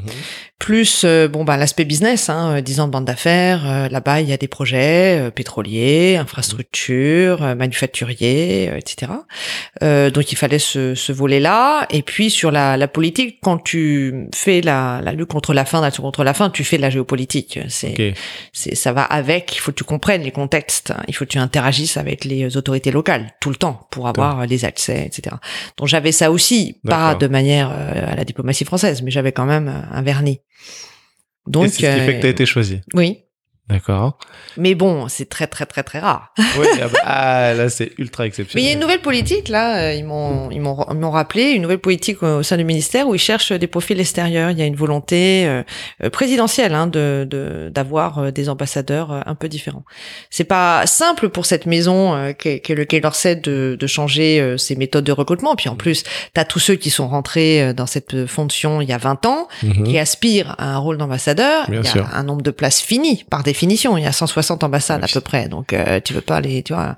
Donc t'as 160 places, t'as ceux qui étaient déjà et qui veulent le rester, t'as ceux qui veulent le devenir, et maintenant ils veulent faire entrer l'extérieur. C'est compliqué. C'est très compliqué. et la puis tu- promesse euh, que t'as au départ, c'est d'avoir ta chance à, de devenir ambassadeur euh, quand tu fais Sciences Po à 20 ans. Et puis t'as dit aussi dans un autre podcast, euh, ça, du coup ça me rappelle un peu ton enfance, hein, comme t'arrives pas par la grande porte, t'es quand même un petit peu regardé, oui, de l'extérieur, et puis tu viens de la City, donc il y a quand même ce regard, bah, comment ça se fait qu'elle est là, quoi, ou qui, qui est-ce? C'est ça. Et même dans l'humanitaire, hein, quand tu viens de la bande d'affaires dans l'humanitaire, bah, Ouais. c'était de toute façon, tu seras jamais une vraie humanitaire. Tu viens là pour te racheter une bonne conscience. tu viens du monde du mal. je te jure, c'était vraiment ça. Et puis, euh, bah oui. le- donc je, je finis par être habitué. C'est, il y a toujours un moment de flottement au début. Euh, où tout flotte euh, effectivement puis après tu apprends vite faut apprendre vite dans ces cas-là faut bluffer pas mal euh, faire croire que tu comprends bien Alors comment tu adopter les codes, toi tu Bah veux voilà. casser les codes et Comment ben tu moi fais en fait j'ai adopté les codes. Euh, j'ai pas cassé les codes tout de suite, il faut d'abord les adopter.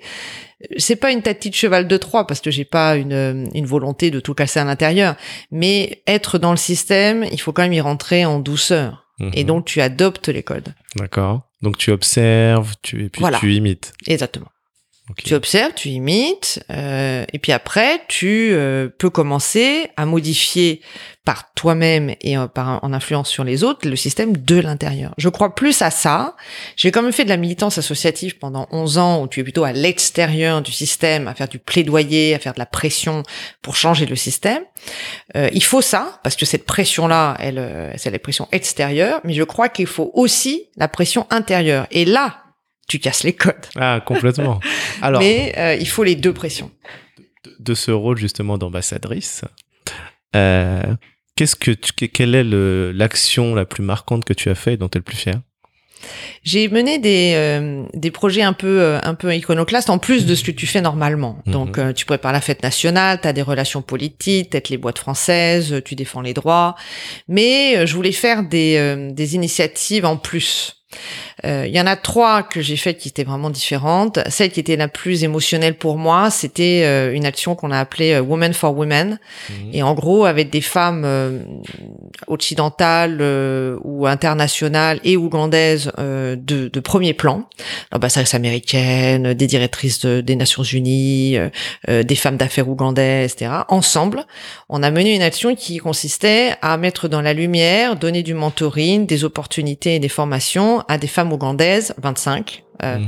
dans tous les domaines, Euh, mais aussi tu vois le, le sport, euh, le business, la défense euh, des droits, le, le académique, les chercheuses, etc. D'accord. Donc des femmes qui œuvraient un peu dans l'ombre avec très peu de moyens, Ok. donc tu peux leur faire des chèques, mais nous on croyait que c'était pas suffisant. Euh, tu fais un chèque, tu dépenses le chèque, c'est terminé. Tu armes quelqu'un pour aller chercher de l'argent en lui donnant euh, des, des outils. Euh, le chèque, elle peut aller chercher mille fois derrière. Oui, donc vous l'avez accompagné dans un développement, oui, du mentoring, quoi. du mentoring, mais aussi un réseau entre elles, puisqu'elles se connaissaient pas, ces 25 femmes. On a fait une soirée euh, donc pour les mettre dans la lumière, avec de la presse, etc. Mhm. On les a envoyées aux États-Unis, en Turquie et en France. Elles ont eu des expositions à l'international. Elles ont créé un réseau entre elles. Et je pense qu'à notre niveau, on a quand même changé leur vie. Ok. Pour que des femmes euh, prennent confiance. Mhm. Et là, on revient sur Déjà. le regard de quelqu'un qui te dit oui, tu peux. Mhm. Et je pense qu'on a eu ce regard-là. Et comme on était des femmes respectées de premier plan en Ouganda à ce moment-là, ça avait énormément de valeur. Ok. Deuxième initiative, c'était beaucoup de sport. Euh, même si je ne suis pas moi-même très sportif, je crois énormément en les vertus du sport en tant que vecteur euh, d'inclusion, euh, de, de dépassement de soi. euh, donc je pense qu'il y avait beaucoup de choses à faire, et notamment en Afrique où il y a des, des gros potentiels dans certains dans certains sports, mais peu de formation, peu d'équipement. Euh, donc du coup, j'ai fait venir l'équipe militaire de football, de rugby euh, à 7 et le 15 du Pacifique toujours en militaire pour affronter à chaque fois l'équipe nationale ougandaise quand même. Donc Ah euh, ouais, voilà. sympa. donc on a perdu au foot, on a gagné au rugby à 7 et on a perdu au rugby à 15. Ok. Mais euh, c'était les grandes manifestations suivies d'un Ah. concert. Et là, l'axe c'était connecter avec la jeunesse. Le concert là, où tu été avec le DJ. Voilà, j'ai cassé les codes. Complètement. Et on l'a fait trois fois, trois éditions, où effectivement je dansais avec les Ghetto Kings, je faisais un DJ battle avec le président du comité olympique, et je chantais avec euh, Bébé Cool, euh, euh, une star, une star locale. Oui, là tu casses les codes, c'est rafraîchissant pour tout le monde, Ouais. y compris pour pour mes collègues. hein. Mhm. Et puis tu te rends compte que ça marche en fait. Euh, les jeunes accrochent, et c'était ça notre cible, c'était se faire connaître, hein, Mhm. faire connaître la France, euh, et puis euh, créer des, des, des, des points de contact via des, de le sport, la musique. Voilà, dernier volet, c'était les géopolitiques de Kampala. Donc là, l'idée, c'était que les étudiants de la grande université de Makerere à, à Kampala puissent avoir une pensée géopolitique globale. Ok. Les Africains ont souvent euh, des pensées géopolitiques locales, ils sont Mhm. très impliqués dans leur vie politique locale, régionale avec les Mhm. voisins, mais au-delà, euh, ça leur paraît un peu loin, euh, la Syrie, la Corée du, euh, du Nord euh, ou bien le Brésil. Mhm. Or, euh, comme je, je souhaite que, que des pays africains aient des sièges au Conseil de sécurité, il faut que, que les gens qui, qui représenteront aient des pensées géopolitiques globales. Global, d'accord. Ok. Donc, du coup, on avait 21 tables rondes avec des chercheurs français, allemands, euh, kenyans, euh, ougandais, congolais, euh, avec euh, 4400 participations à ces tables rondes pour cette ouverture. Et puis, mettre de l'intellectuel, tu vois, je peux faire du sport, de la musique, mais aussi Bien de sûr. l'exigence intellectuelle de, de dire... Ouais. euh, Et, et je reviens sur, cette, sur ce concert, hein, parce que c'est ce que tu disais, c'était aussi pour euh, sentir ce que fait la population, pour te connecter concrètement et avoir des retours terrain, euh, plutôt que, oui, comme tu l'as dit, euh, rester dans ton bureau et puis euh, juste euh, réfléchir.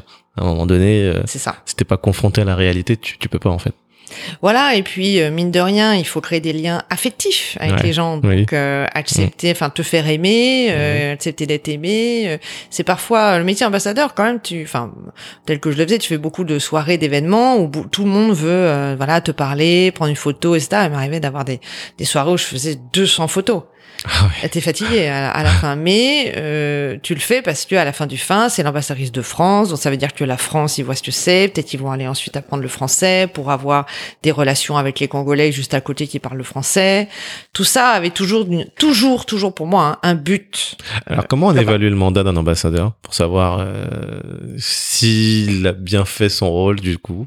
Alors ça, c'est une excellente question parce qu'en fait, euh, ils avaient assez récemment, avant mon arrivée, demandé aux ambassadeurs d'écrire un plan d'action. Ce qui veut dire qu'avant, il n'y en avait pas.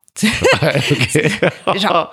Donc t'arrives et puis tu fais ce que tu veux quoi. Bah, bah, voilà, exactement. Bah, la diplomatie, c'est le temps long, hein, ça c'est sûr. Mais euh, je suis d'accord avec toi, il faut quand même des objectifs à euh, court, moyen, euh, long terme, euh, et puis avoir une stratégie.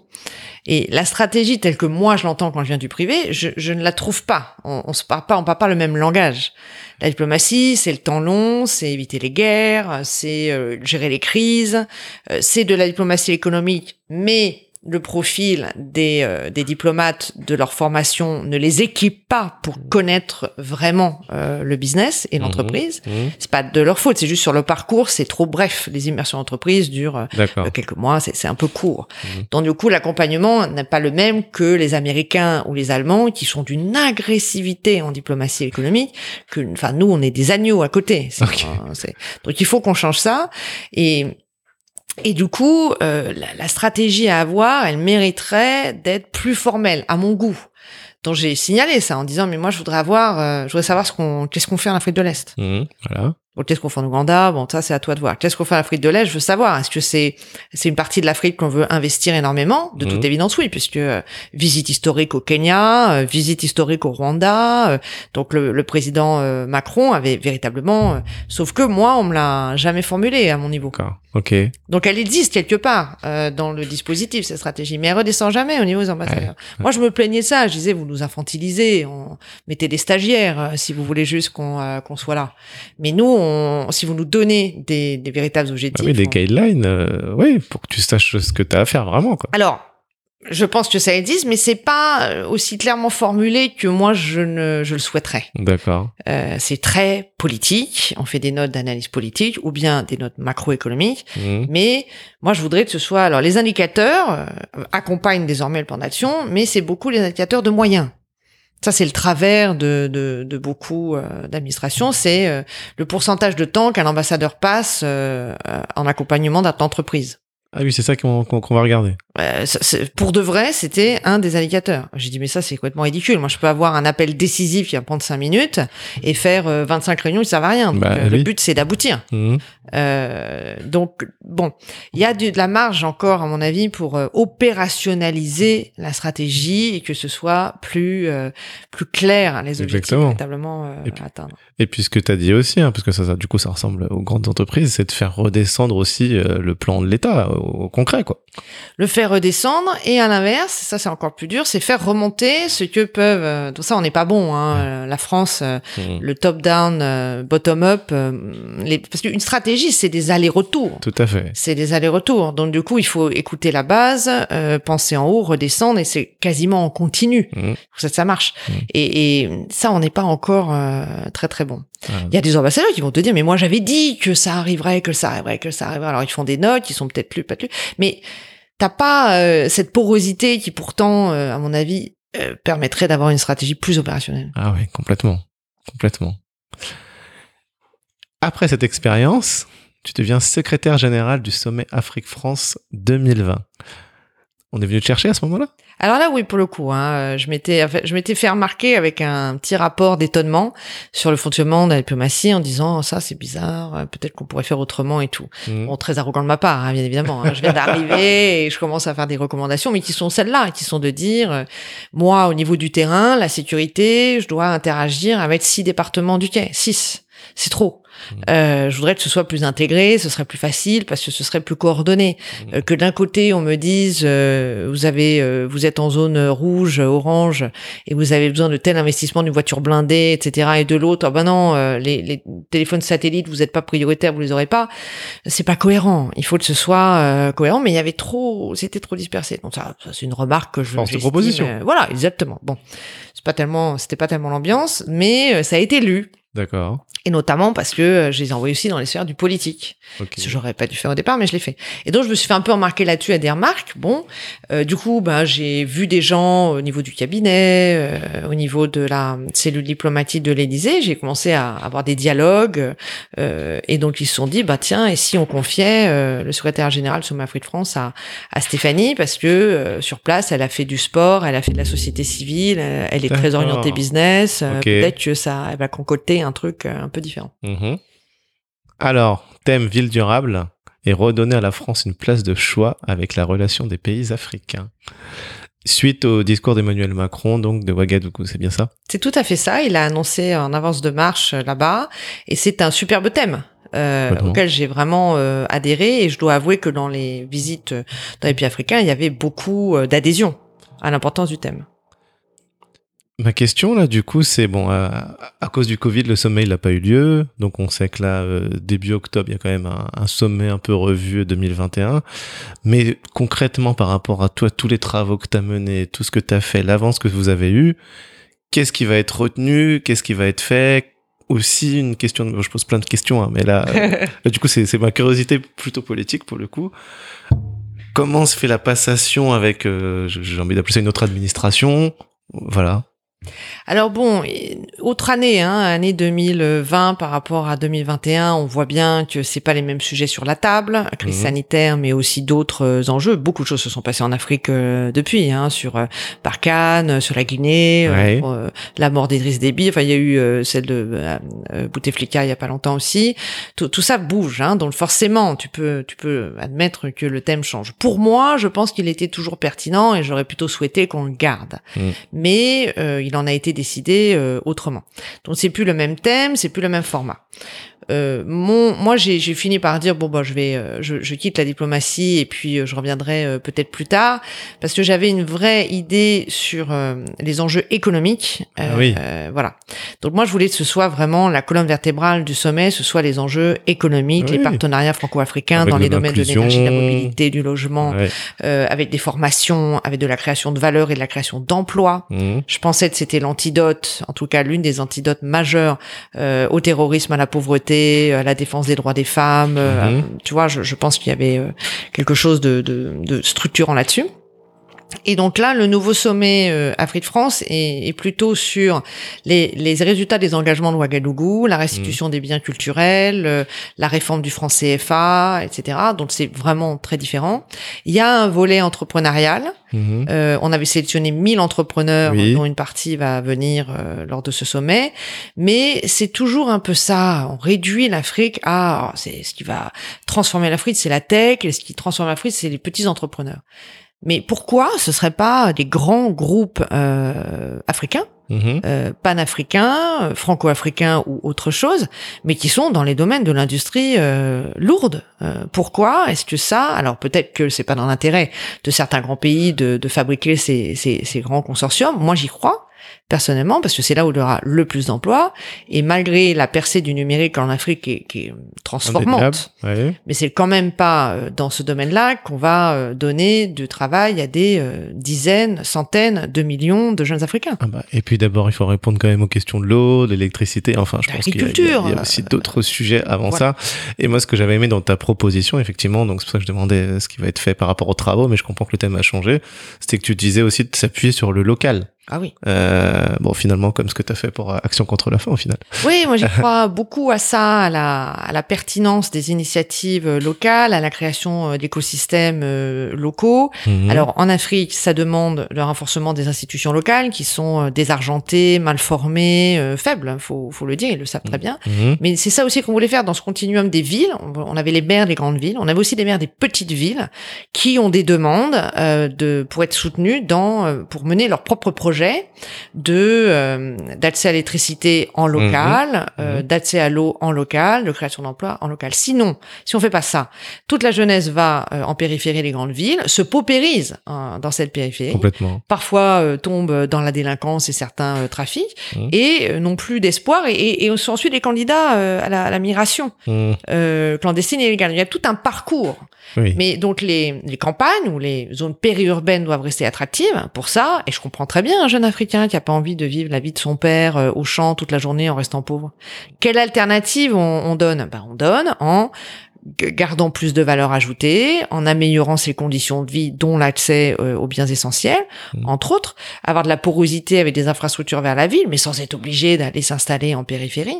Donc il y, avait cette pensée de continuum de la ville jusqu'à la campagne, euh, en armant les différents, euh, les différents En maillons étape, en tout cas. pour prévenir les mouvements migratoires déjà vers la ville. D'accord, ok. Donc c'était vraiment améliorer les conditions de vie locales. Et puis si tu te sens bien chez toi, t'as pas forcément envie d'aller ailleurs. C'est ça. Mais quand t'as pas ni euh, ni les biens essentiels de base, ni euh, d'accès au sport, ni d'accès aux loisirs, ni même- ni d'emploi, bah effectivement, au bout d'un moment, les gens bougent. Ah Euh, bah, ça c'est parce sûr. qu'ils aspirent, avec aussi les réseaux sociaux et l'accès à l'information Mhm. de la vie des autres, mais ils, ils veulent ça, et je peux tout à fait comprendre, donc ils bougent.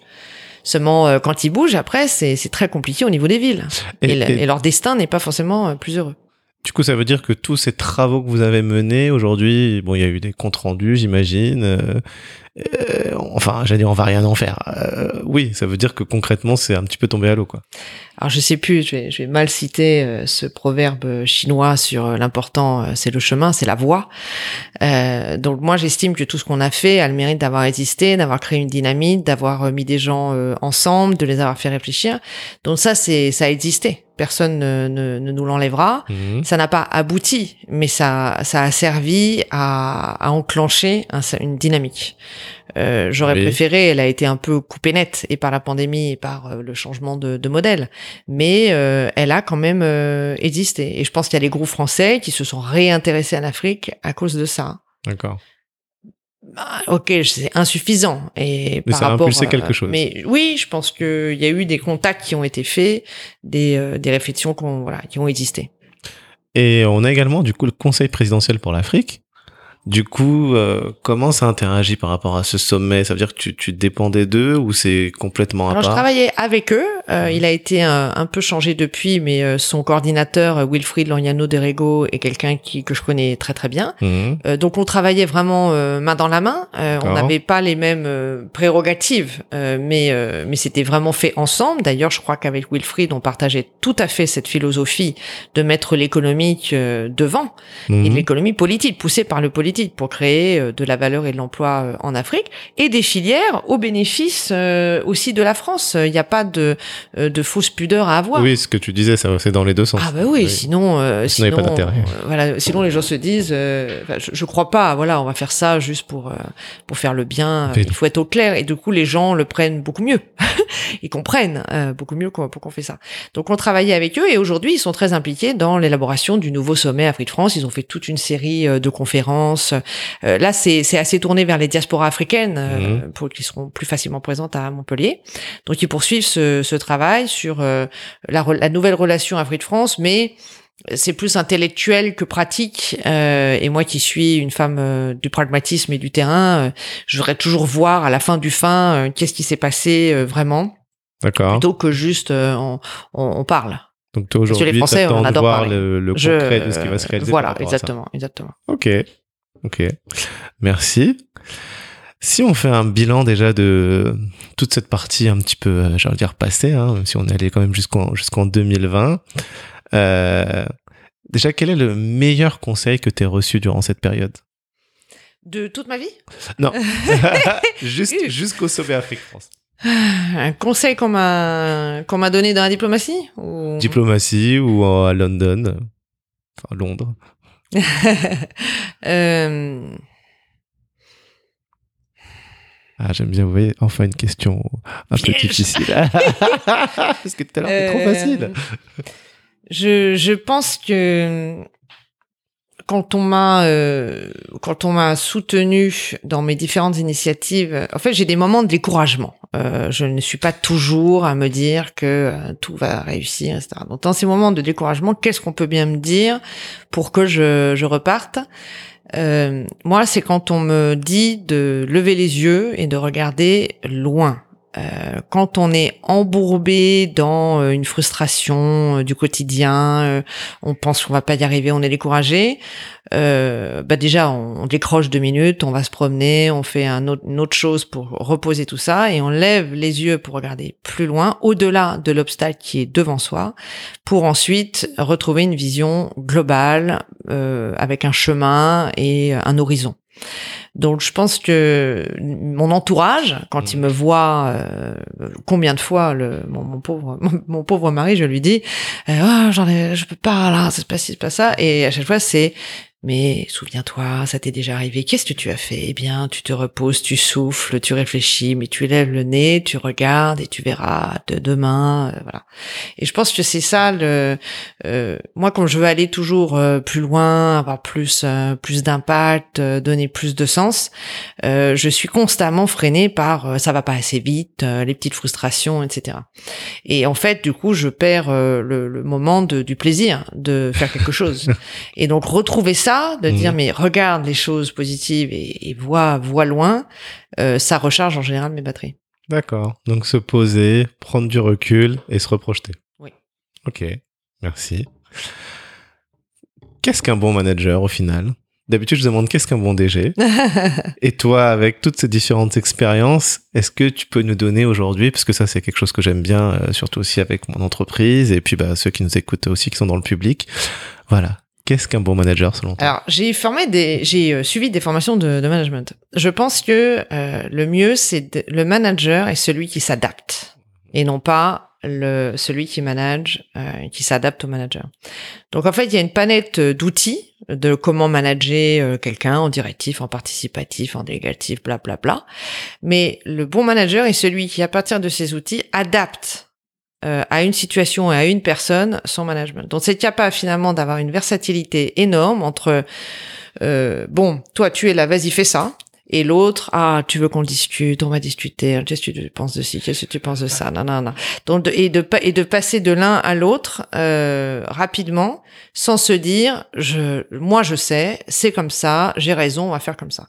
Ça c'est le pire euh, mode de management. C'est euh, moi mon management je sais il est délégatif. Donc moi je délègue tout à tout le monde. Résultat il y a des gens perdus parce qu'ils ont besoin de cadrage. Mhm. et euh, non un manager il n'est pas ou délégatif. Et moi moi c'est directif. Les gens font tout ce que je dis. Non c'est d'être constamment en train de s'adapter euh, À l'individu qu'on a en face de soi. c'est ça D'accord. et c'est celui, donc ça c'est dans la technique, mais c'est celui bien sûr qui est très au clair sur la vision, la transmet constamment. euh, c'est là qu'on va, on va là-bas, on va là-bas, on va là-bas, pour que ce message soit extrêmement euh, compris et qui a l'humilité d'écouter les gens euh, et, et- ouvert à la remise en question euh, de temps en temps. C'est c'est vraiment de de- de- d'être cette boule malléable, mais en même temps tout à fait au clair et sûr de la direction que prend l'entreprise, que prend l'administration, que prend le projet. Super. Merci. Ça, je pense que c'est des très très belles clés. Si tu pouvais euh, retourner dans le temps comme ça et changer une, une chose que tu as faite, ce serait quoi? Je me pose pas euh, cette question. Je regarde jamais de trop dans le rétroviseur. Ah. Euh, D'accord. Parce que, comme je te disais, si les choses se sont passées de cette manière et pas d'une autre, c'est donc que euh, je devais apprendre euh, sur ce chemin-là, je devais ralentir ou je devais euh, m'exposer, etc. Mhm. Et, et donc, je, je n'ai pas ce type de, de, de démarche intellectuelle. D'accord. Super intéressant. hein. Donc, c'est Je effectivement. euh, refuse de répondre à ta Ah, question. mais je- mais, je- mais, mais t'as répondu. Oui. C'est que tout ce qui a été fait ou tout ce que t'as fait, c'était pour une raison, donc il n'y a pas à avoir de. Ça m'a amené euh, à l'étape d'après, Mhm. euh, et, et tant mieux. Ok. Ah, Et c'est moi j'en ai fait ce que j'en ai fait. Euh, on m'a mis sur le chemin. Ensuite c'est à moi de transformer euh, l'essai. Mais euh, les croisés des chemins, j'aurais pu- non aucun regret en fait. Non. c'est beau. Ah ouais, moi aussi j'aimerais bien me lever à 50 ans et dire j'ai aucun regret. moi je, je dis souvent, enfin mais j'ai bien ça à mes enfants, mais je pourrais mourir demain, ce sera va, c'est pas mal. Euh, je serais assez content de ce que j'ai fait, des émotions que j'ai vécues, des gens que j'ai rencontrés, de euh, je me suis rempli de plein de choses. euh, Mhm. Je veux continuer à faire plein de choses, mais euh, je me suis bien amusé. Ça c'est très important aussi. Ah, ah bien ouais. s'amuser. Ah, et ça c'est. Ah ouais. prendre du plaisir, euh, plaisir. s'amuser. euh, on a bien rigolé, on a fait des trucs. voilà, là tu te dis ok ça va. Et tu continues d'en faire. Ah oui Parce oui, que, oui, euh, c'est pas fini. Ah mais euh, mais, euh, j'ai j'ai mes collègues et euh, maintenant je les choisis pour ça. On aime bien travailler ensemble parce que euh, c'est plus important quasiment euh, les gens avec qui tu travailles que euh, ce que fait la boîte. Ah ouais, je, je 100% d'accord. Et il faut qu'on s'amuse, il faut qu'on trouve l'équilibre entre la camaraderie, bien sûr, le privé, le personnel et le professionnel, mais c'est crucial. On, on passe quand même, euh, je sais pas combien, 8, à- 8 à 10 heures par jour parfois à travailler. Euh, donc, euh, dans une journée, en fait, euh, sur 5 jours sur 7, on passe plus de temps avec ses collègues euh, qu'avec sa famille, Tout à fait. très largement. Euh, si c'est pour, euh, voilà, ne pas y prendre du plaisir, euh, faut changer. Je suis complètement d'accord. On est à 1h20 de podcast. Euh, je pense qu'on va déborder un petit peu de l'une heure et demie. On a encore voilà deux petites parties avant de faire le bilan, euh, puisqu'on a fait le gros là. On a fait on a fait vraiment le gros. Mais aujourd'hui, donc tu es membre du conseil de surveillance de Meridiam et membre du conseil d'administration de Colas et tu Président du conseil stratégique du groupe Duval. Pourquoi ces postes? Donc c'est vraiment euh, poste finalement au conseil d'administration déjà. Qu'est-ce que tu fais? Et puis je note aussi entre Meridiam et Colas la similitude euh, bah, sur le développement d'infrastructures, entretien d'infrastructures. Bon, même si Meridiam c'est un fonds d'investissement, Mais beaucoup infra. euh, donc, beaucoup infra. Voilà. Euh, Qu'est-ce qui t'a poussé à te tourner vers ça? Déjà, je me suis dit bon, je veux retrouver du temps. Euh, J'étais très très impliquée dans le, le, le sommet. Je veux retrouver du temps. Il y a 2022 élection présidentielle en France euh, qui arrive et j'avais une frustration en 2017 d'avoir été loin, alors que quelque chose se passait euh, dans mon pays de très euh, excitant et transformant. C'était euh, l'élection d'un président jeune, nouveau. c'était quand même un nouvel élan. C'était c'était excitant ce qui se passait, tout en ayant Marine Le Pen au deuxième tour pour la deuxième fois de l'histoire française, l'extrême droite est au deuxième tour. Donc c'est à la fois, c'était à la fois exaltant et effrayant. Mhm. Et ce qui arrive en 2022 euh, peut être juste effrayant. si euh, si on continue. Donc du coup, je voulais pas pour le coup m'éloigner euh, de, de, de mon pays à cette période-là et voir euh, comment je pouvais contribuer à, à redonner aussi un peu de d'espoir et de confiance des gens dans le, la politique, parce que de toute évidence, c'est le numéro un, c'est l'abstention, c'est même pas l'extrême droite ou, mmh. ou la droite ou la gauche, je ne sais quoi, c'est le désintérêt manifeste hein, des gens pour pour la vie politique, en tous les cas pour une majorité d'entre eux. Mmh. Peut-être pas pour les présidentielles, mais on sera quand même sans doute à 50% d'abstention, ce qui est, ce qui est énorme, 40 ou 50, ce qui est énorme. Donc du coup, je voulais avoir du temps, je voulais rester dans mon pays et euh, toujours euh, avoir des, des, choses intéressantes intellectuellement. Et quand tu es au conseil d'administration, au conseil de surveillance, tu manies deux, euh, deux thèmes, la stratégie et les finances. Et, et du coup, tu es à un certain niveau intellectuel qui me plaît beaucoup, sans avoir un engagement au quotidien. Ça me permet de rester au contact de, de des choses, mhm. parce que ça, c'est des boîtes qui font pour le coup. Alors, un qui finance et l'autre qui fait des routes, du rail, des ponts et j'en passe. Et le groupe Duval, c'est pareil. Hein, c'est c'est de la microfinance, de l'assurance à promotion immobilière, des forages, plein de choses. Et ça, d'être au contact de gens qui font, c'est c'est important pour pas perdre pied. Donc euh, c'était la meilleure formule. Euh, c'est pas très engageant dans le temps, c'est stratégique, c'est au contact et, euh, et, du coup ça me permet d'avoir euh, du temps pour un engagement politique pour 2022. Eh ben allons-y alors. J'allais te demander qu'est-ce qui te donne envie de te lever chaque matin du coup dans tes nouvelles activités? donc je comprends maintenant que tu as un engagement politique plus fort. Quel est-il? Alors ça, c'est très important de s'écouter. Euh, on fait quelque chose, est-ce qu'on a envie, euh, par exemple, tu fais une note sur je sais pas quoi, ou tu fais une réunion, ou tu fais un déplacement, ou tu fais une conférence, et est-ce que ça t'a plu, est-ce que tu as envie? Et d'écouter simplement l'émotion que tu ressens quand tu fais quelque chose te permet de choisir le chemin donc je, je suis contente d'aller à ces conseils. Euh, mhm. Donc ça veut dire que ça va. Euh, j'y vais pas en traînant des pieds. Mhm. D'ailleurs, euh, recommandation à ceux qui nous écoutent si pendant des semaines durant on a du mal à se lever le matin pour aller au boulot, il faut changer de boulot. C'est très important. Mhm. Et ça, il suffit de s'écouter. Des fois on est fatigué, des fois on est démotivé, mais quand ça dure un peu moment, c'est le moment du changement. C'est le signe que, que que nous envoie le cerveau et le corps pour nous dire qu'il faut changer. Et donc c'est impératif, c'est impérieux, il faut changer. Donc là, je prends du plaisir à ça, mais ce en, à quoi je prends finalement le plus de plaisir, c'est parler à des gens. J'ai fait une intervention il n'y a pas longtemps à l'ESSEC, je vais aller à Dreux dans une cité éducative, parler diplomatie à des jeunes. J'adore ça. Ça, ça me procure énormément de plaisir d'être au contact des gens, d'être challengé, d'être dans le dialogue, dans l'échange. Premièrement. Et deux, euh, quand on a commencé avec notre mouvement politique qui s'appelle Agissons, D'accord. Euh, on a commencé par réfléchir réfléchir au sujet, faire des recherches, euh, parler avec des, euh, des, experts de ces domaines, mmh. des gens qui sont à la fois dans les systèmes et euh, parfois ou en dehors ou à la marge. Donc des gens qui sont dans l'armée, des entrepreneurs ou des chefs d'entreprise qui sont dans leur métier, des professeurs qui sont en exercice ou retraités. donc voilà, on va leur parler. On leur dit bon alors, si on changeait quelque chose à l'éducation nationale, au système de santé, à, à, notre politique de défense ou à l'économie, ce serait quoi? Quelles sont les choses? Et on et on discute, on tire des fils, on trouve un, un nœud, hein, il y a ça qui, qui bloque. Alors comment on fait pour débloquer? Faudrait faire ci, faudrait faire ça. Et à la fin du fin, toute cette réflexion intellectuelle de savoir qu'est-ce qu'on peut faire de manière concrète et pragmatique pour lever des verrous, pour mmh. amener des mutations nécessaires Mhm. à notre économie, à notre marché de l'emploi, à l'éducation nationale, à notre système de santé, à notre système de justice, etc. C'est pas créer des, des, places de prison qui va résoudre la délinquance. Faut qu'on arrête avec ce niveau rat des pâquerettes. Faut prendre les gens quand même pour des imbéciles, ça va bien. Mhm. C'est, je pense que les gens peuvent dire, mais oui, bien sûr, on va les mettre tous en prison. Non, non, c'est plus compliqué que ça. Mhm. Il va falloir qu'on accepte la complexité de, des fondamentaux euh, de la de la délinquance de plus en plus jeune. Euh, d'où ça vient Pourquoi c'est dans ces quartiers-là Pourquoi c'est euh, lié ou pas à la drogue Pourquoi c'est lié ou pas à la, au délitement d'un lien social mhm. Il faut être plus exigeant. Il faut demander des solutions qui marchent, pas celles qu'on a déjà essayées et qui marchent pas. Il faut avoir l'humilité d'aller regarder ce qui se passe dans les autres pays. Certains disent ah, en Suède, ils font ça, mais enfin on n'est quand même pas la Suède. Mais pourquoi pas? Si la Suède fait des choses qui sont intelligentes et qui marchent, on va s'en inspirer. On va les adapter à notre sauce. Mais alors après. Et ça, ça me procure, comme tu le vois tout de suite, je m'anime, mais ah ça me procure euh, beaucoup de plaisir de réfléchir à ces sujets. D'accord. Donc euh, nouveau mouvement politique, agissons. Agissons. Dans lequel donc il y a des gens de la société civile, privée, publique, auxquels vous réfléchissez à des thématiques pour savoir ce qui peut être mis en œuvre. Très On a décidé de faire un programme présidentiel sur tous les sujets parce que on est euh, profondément convaincu que tout est lié et on peut pas traiter un sujet de sécurité dans les quartiers sans parler euh, d'urbanisation, des élus, du sport, de la santé, de l'éducation Mhm. nationale. Donc en fait, tout est lié et cette transversalité dont on parlait tout à l'heure, elle n'est pas naturelle euh, dans la manière dont l'État est organisé et ça c'est dommage.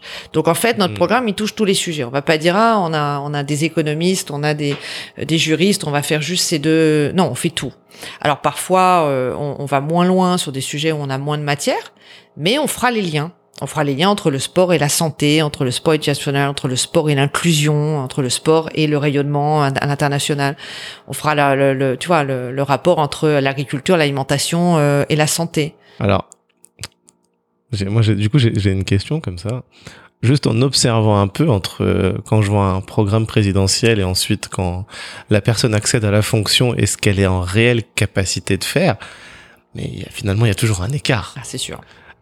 Et, et, et, et toi, de ta vision, du coup, comment tu penses que on peut réduire cet écart et faire concrètement ce qu'on a dit dans un programme?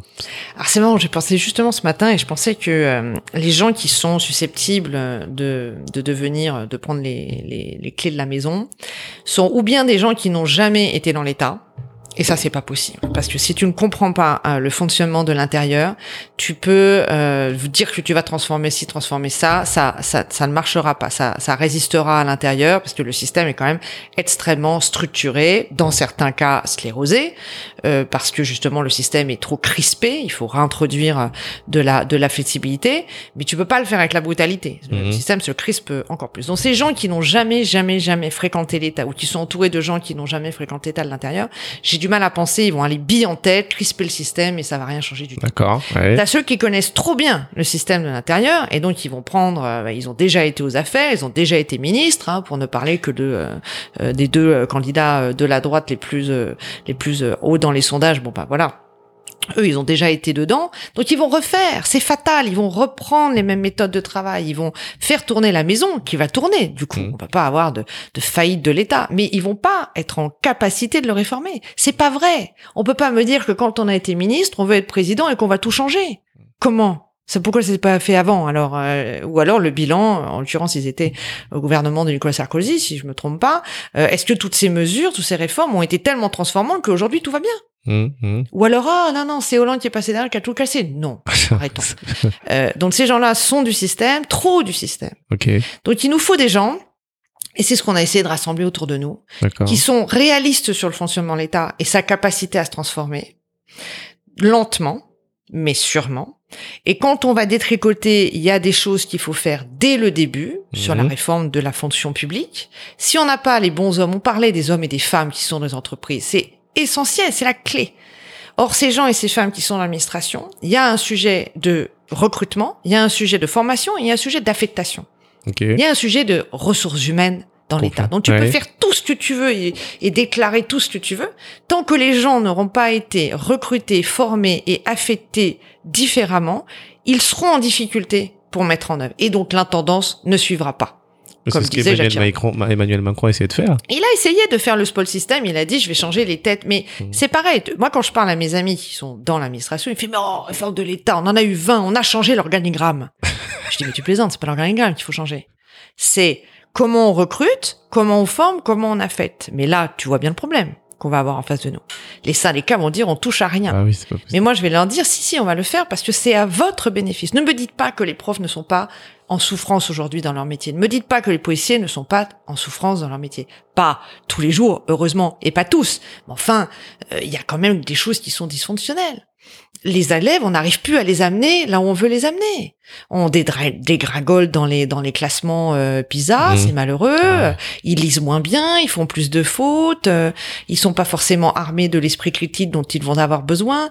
Donc on les amène pas. là. Il faut qu'on les amène. Donc on va réfléchir avec les profs. Ok, donc tu penses vraiment que c'est possible en ayant les clés de pouvoir changer les choses euh, plutôt que de faire cette continuité euh, qu'on qu'on voit? Le problème, c'est qu'il faut continuer à faire tourner la maison pendant que tu fais les réformes. Mmh. Que ça, ça peut te prendre toute ton énergie et dont t'as plus le temps. Mmh.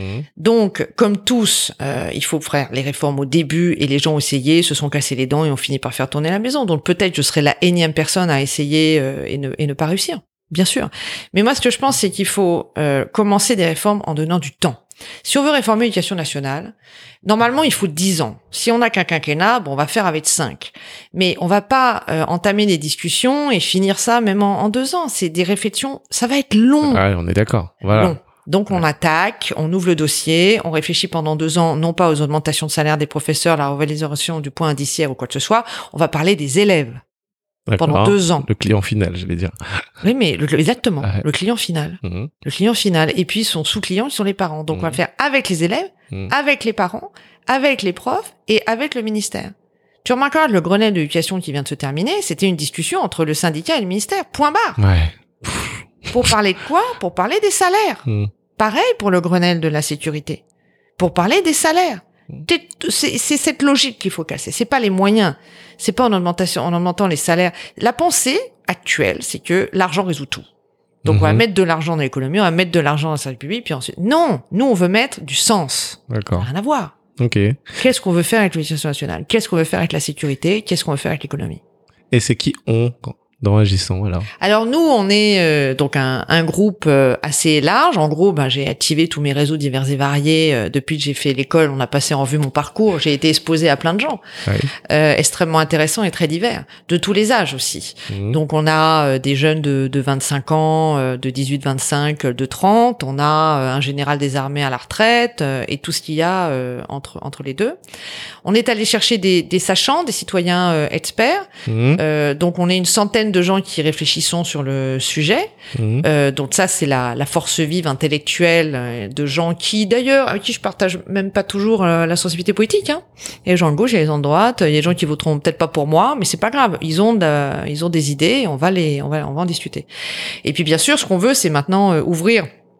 On est à peu près prêt maintenant, mais ouvrir euh, ouvrir aux gens et voir euh, si nos idées euh, peuvent euh, peuvent être attractives. D'accord. Le problème, c'est que, tu vois, par exemple, si on parlait d'éducation nationale, on vient de, on va, on va bientôt finir un podcast d'une heure trente, mais il faudrait encore une heure trente. Et les gens n'ont pas la patience, forcément, ni le temps, euh, mais, mais c'est compliqué, c'est difficile, on ne il n'y a pas de baguette magique, on ne va pas avoir un programme où boum, boum, boum, euh, on va faire des places de prison, euh, on va mettre de l'argent et, euh, et tout va être mieux. C'est pas vrai. Et je pense que les gens sont capables intellectuellement de comprendre des choses plus compliquées euh, que ce qu'on leur donne aujourd'hui, intellectuellement à, à, à manger quelque part. Ah oui, il faut, il faut, faut juste leur expliquer. Mais comment, du coup, on, on- comment tu vas prioriser? Enfin, non. D'abord, première question. Donc, tu es le, le, le La tête de proue euh, oui, de ce mouvement. De ce mouvement. Ok, très bien. Qui va présenter les candidats aux législatives, puisqu'il faut être dans le système pour changer le système. Ok. Et ensuite, bon, tu, donc, vous allez faire certaines propositions. Comment tu vas les prioriser? Donc là, je reviens dans le mode business, projet, euh, voilà. Bon après, t'as as, as deux solutions. Alors la mienne, c'est pas celle qu'on va faire, parce que c'est pas la plus efficace. Mais je ne pense pas qu'il faut donner forcément euh, aux gens des, des, des solutions sur les problèmes qui sortent les plus hauts dans les sondages. Ok. Donc par exemple, euh, sécurité, si toute la campagne se passe sur euh, sécurité, immigration et, euh, et passe sanitaire, on passe à côté de changements fondamentaux qui euh, dont, auxquels il faut qu'on s'attelle dès maintenant. Euh, éducation nationale, système de santé, euh, euh, urbanisation, quartier, euh, relations euh, internationales. Euh, là, on voit quand même qu'il se passe euh, deux trois choses internationales qui questionnent euh, la diplomatie française et euh, et la position des entreprises euh, avec euh, les sous-marins, euh, la crise avec euh, le- les États-Unis et l'Australie.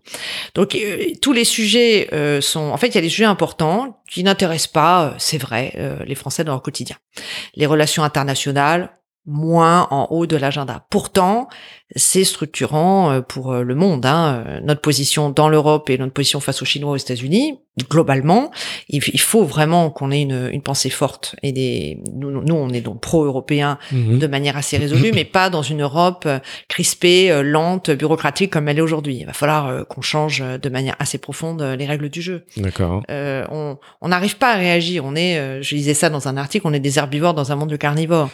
Euh, c'est la vérité. Or pourtant, on a le premier marché en matière de pouvoir d'achat, de nombre d'individus qui sont capables d'acheter des produits américains ou chinois. Mhm. On n'utilise pas notre force parce qu'on passe notre temps à être en guerre intestine intra-européenne. Donc Mhm. il faut un changement de donne très compliqué. L'Allemagne euh, va va être l'élection va être très compliquée, ils vont mettre des mois à avoir un gouvernement. Ça veut dire qu'en fait notre partenaire allemand qui est clé sera pas disponible pendant euh, peut-être euh, peut-être six mois. Ouais. Donc ça nous fait perdre du temps tout ça. Euh, mais il faut quand même qu'on trouve une autre méthode. hein. C'est pas possible. Le consensus euh, nous retarde euh, surtout. Et le monde, euh, dans le même temps, va beaucoup beaucoup plus vite. Ah ouais, ça, indéniable. Il faut qu'on passe la, la seconde euh, au niveau de l'européen avec tout le monde ou pas. Ok, d'accord. Euh, alors que, que par quoi ça passe? On me pose plein de questions. Alors quoi? On casse tout? Non, on va pas tout casser. Mhm. Mais il va falloir qu'on se parle euh, de manière franche avec les pays européens en disant nous, euh, on veut vraiment aller euh, plus vite, plus loin, et les intérêts individuels euh, des pays aujourd'hui nous nous tirent vers le bas. Ok, donc en tout cas, il y a, il y a l'Europe euh, qui est dans le centre des enjeux. Parce que la France seule face aux États-Unis ou la Chine, on fait pas le poids. Non. Non, non. Point. Et puis euh, nos rapports avec les pays africains, par exemple, c'est très important. Euh. Il y a des alliances à faire euh, qui sont autres que celles de transatlantique ou anti-chinoises ou pro-chinoises d'ailleurs. Qu'est-ce qu'on fait avec la Russie? Très compliqué la Russie. Je suis pas sûre que ce soit forcément un allié d'une confiance totale dans la durée. Mais il y a quelque chose à faire quand même. On a encore 10 minutes, max, Oui. même pas 8. Ah, Alors, prochaine question en deux minutes, mais je sais que tu sais faire. On est le 1er janvier 2026. On fait là un petit peu une mentalisation. Donc, on est euh, dans 5 ans. Et là, tu rencontres la Stéphanie d'aujourd'hui. Qu'est-ce qui s'est passé? Qu'est-ce que tu as fait? Je lui ai dit donc, euh, t'étais, t'étais quand même bien, euh, bien courageuse de te lancer à la politique, mais regarde où t'es aujourd'hui, 1er janvier 2026, euh, t'es candidate à la présidence de République, euh, euh, t'es dans les sondages, euh, t'es sur la carte politique, tu vas peut-être y arriver. c'est un sacré pari que t'as pris en 2000, euh, en 2020, mais mais c'est pas mal, fallait que t'oses. Version 2. Euh, dégoûté de la politique, euh, bon, euh, t'as fait un truc fou il y a deux trois ans, mais regarde, euh, il y avait rien à y faire. euh, euh, tu travailles dans le privé, t'es mieux comme ça. C'est pas ma version favorite, Ok. mais euh, c'est ça, c'est là où on va. Ce Mhm. mouvement Agissons, il est là pour euh, pour à la fin du fin, euh, ou bien avec d'autres euh, prendre le pouvoir, ou seul prendre le pouvoir, mais c'est d'exercer, euh, c'est de mettre en œuvre ce programme. ok, merci. Euh, quelle qualité ou compétence tu possèdes et que tu souhaites transmettre à tes enfants? Le sens euh, de l'exigence de soi, euh, ça c'est le dépassement de soi, l'exigence euh, envers soi, Mhm. euh, le respect des autres, euh, l'écoute euh, des autres, les autres sont, sont essentiels, euh, l'humilité dans l'ambition, donc euh, être humble euh, dans euh, dans ce qu'on sait faire, écouter les autres, mais avoir une, une très grande ambition euh, pour soi euh, et pour et pour les autres. L'humilité, moi je le note, en tout cas t'es là aujourd'hui, donc euh, merci. Alors je sais que tu n'aimes pas euh, si tu avais un livre à choisir, une musique, je sais que tu n'aimes pas ce genre de questions. Alors pas du tout. À chaque fois, mon- dans mon esprit, c'est le blanc. Alors mais je vais pas te demander ça. Comme, bref, bon, mais tu nous l'as dit, hein. j'allais dire comment tu fais pour te challenger, mais c'est que toi t'aimes aller au bout des choses, donc de toute façon tu, tu nous as déjà répondu. Du coup, je vais plutôt te demander si tu pouvais là acquérir tout de suite une compétence, ce serait laquelle? Je pense que dans euh, mes relations avec... euh, En fait, je, continue à douter, c'est une chance et, un malheur, mais je continue à, à douter constamment euh, de moi à intervalles réguliers. Or, tous ces gens qui se jettent dans la politique sont euh, d'une confiance totale et absolue dans leur capacité. euh, et cette humilité, donc euh, dans le doute, euh, c'est à la fois une force parce que je pense que ça me rend beaucoup plus humaine, beaucoup plus à l'écoute, et en même temps euh, un, un frein potentiel à, à ce monde euh, sauvage de, de la politique.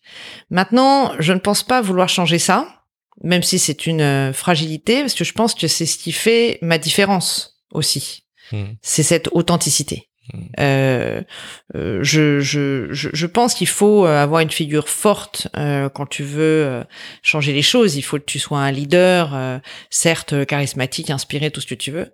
Mais si, mais je, je, je pense que les gens, même s'ils pensent vouloir un homme fort, un général de Gaulle bis ou je ne sais quoi, je pense qu'il y a autre chose qui est encore plus important que la force, c'est l'authenticité. Ok. Donc euh, du coup, je c'est une faiblesse, mais je voudrais pas trop euh, la la changer. D'accord. Donc toi, c'est rester authentique. Oui, ça c'est important pour moi. Dans euh, mais bon alors après j'ai j'ai une autre euh, j'ai un défaut, c'est que moi je suis assez cash hein, et parfois je suis un peu brutal. D'accord. Moi j'ai pas du tout l'impression de l'être. Hein, donc euh, c'est ça le problème, c'est que je me rends pas forcément compte que parfois je peux un peu un peu un peu brutaliser les gens. Euh, donc ça ce serait bien que je que je m'adoucisse. Ok. Ok. Euh, Ah oui, c'est bon. On a, on a- il nous reste deux questions. Tu vois, on est sur la fin.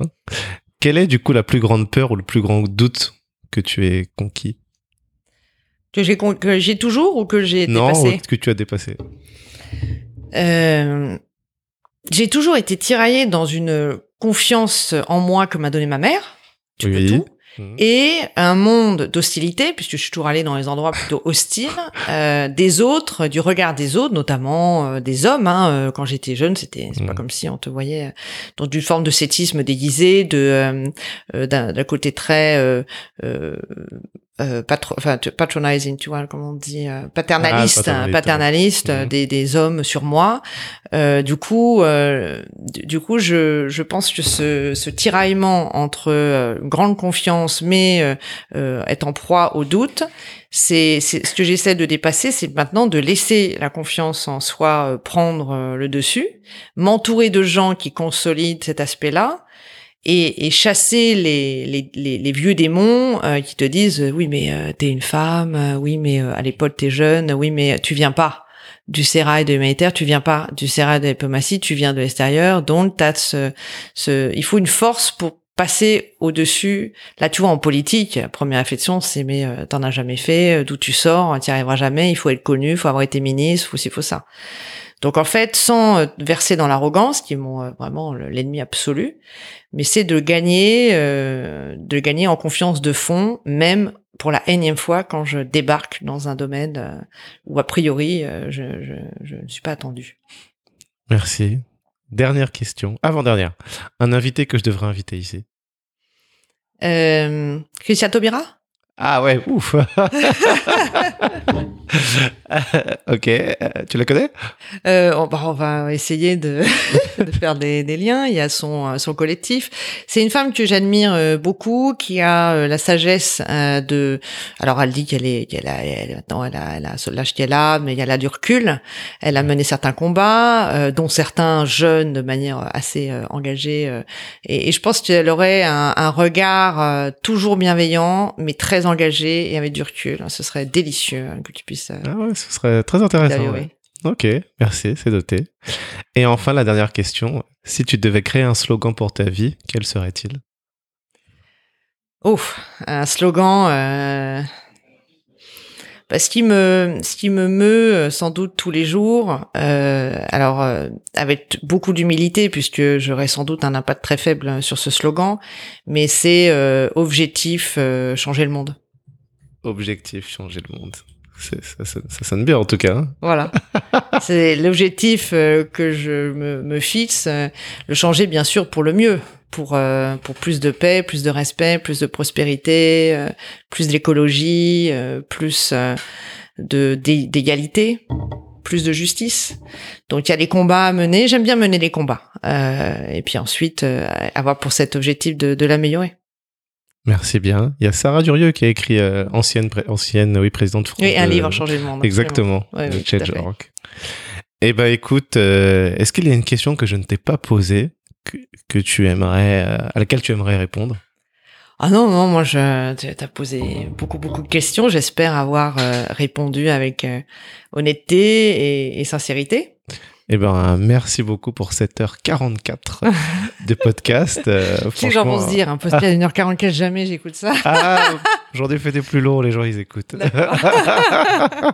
Donc c'est J'espère ne, ne pas les ennuyer, surtout, et, et qu'ils aient pu euh, repartir avec le, la pêche et le sourire et l'envie de, de faire des choses, chacun à son niveau, chacun à sa manière, euh, à la fin du podcast. Ah bah en tout cas moi c'est mon cas. Donc déjà voilà, tu auras au moins convaincu une personne. et, euh, et ouais, je note quand même que bah en gros tout est possible quoi. Finalement, tu, tu- quand j'allais dire tu te lèves un matin, non, mais quand tu as envie de faire quelque chose, toi tu le fais. Oui. Et moi c'est ça que j'aime avec les invités qui viennent ici, c'est de se dire euh, OK, en fait euh, ils avaient ils avaient pas forcément un plan A, un plan B, mais en tout cas il y a une cartographie qui s'est dessinée et puis après ils y vont quoi. Donc euh, nos pires fins, c'est nous-mêmes. Hein. euh, C'est, c'est nous qui nous mettons euh, des, des bâtons dans les roues. Je peux, je peux pas. Je réfléchis. Faut pas trop réfléchir, agir et échouer, se relever, recommencer et être toujours dans ce mouvement, dans cette action. belle conclusion. Je m'arrête là. Merci Stéphanie. À bientôt. À bientôt. Félicitations, vous êtes arrivés au bout de cet échange. J'espère qu'il vous a plu et surtout que vous y trouverez des clés pour aller plus loin dans vos projets. Si vous avez aimé, un partage à une personne de votre entourage et une note de 5 étoiles sur Apple Podcast sont un vrai coup de pouce pour moi. Pour me faire des retours, proposer des invités, ça se passe à l'adresse contact@casserlescodes.fr. Merci encore, à très vite pour un nouvel épisode de Casser les codes.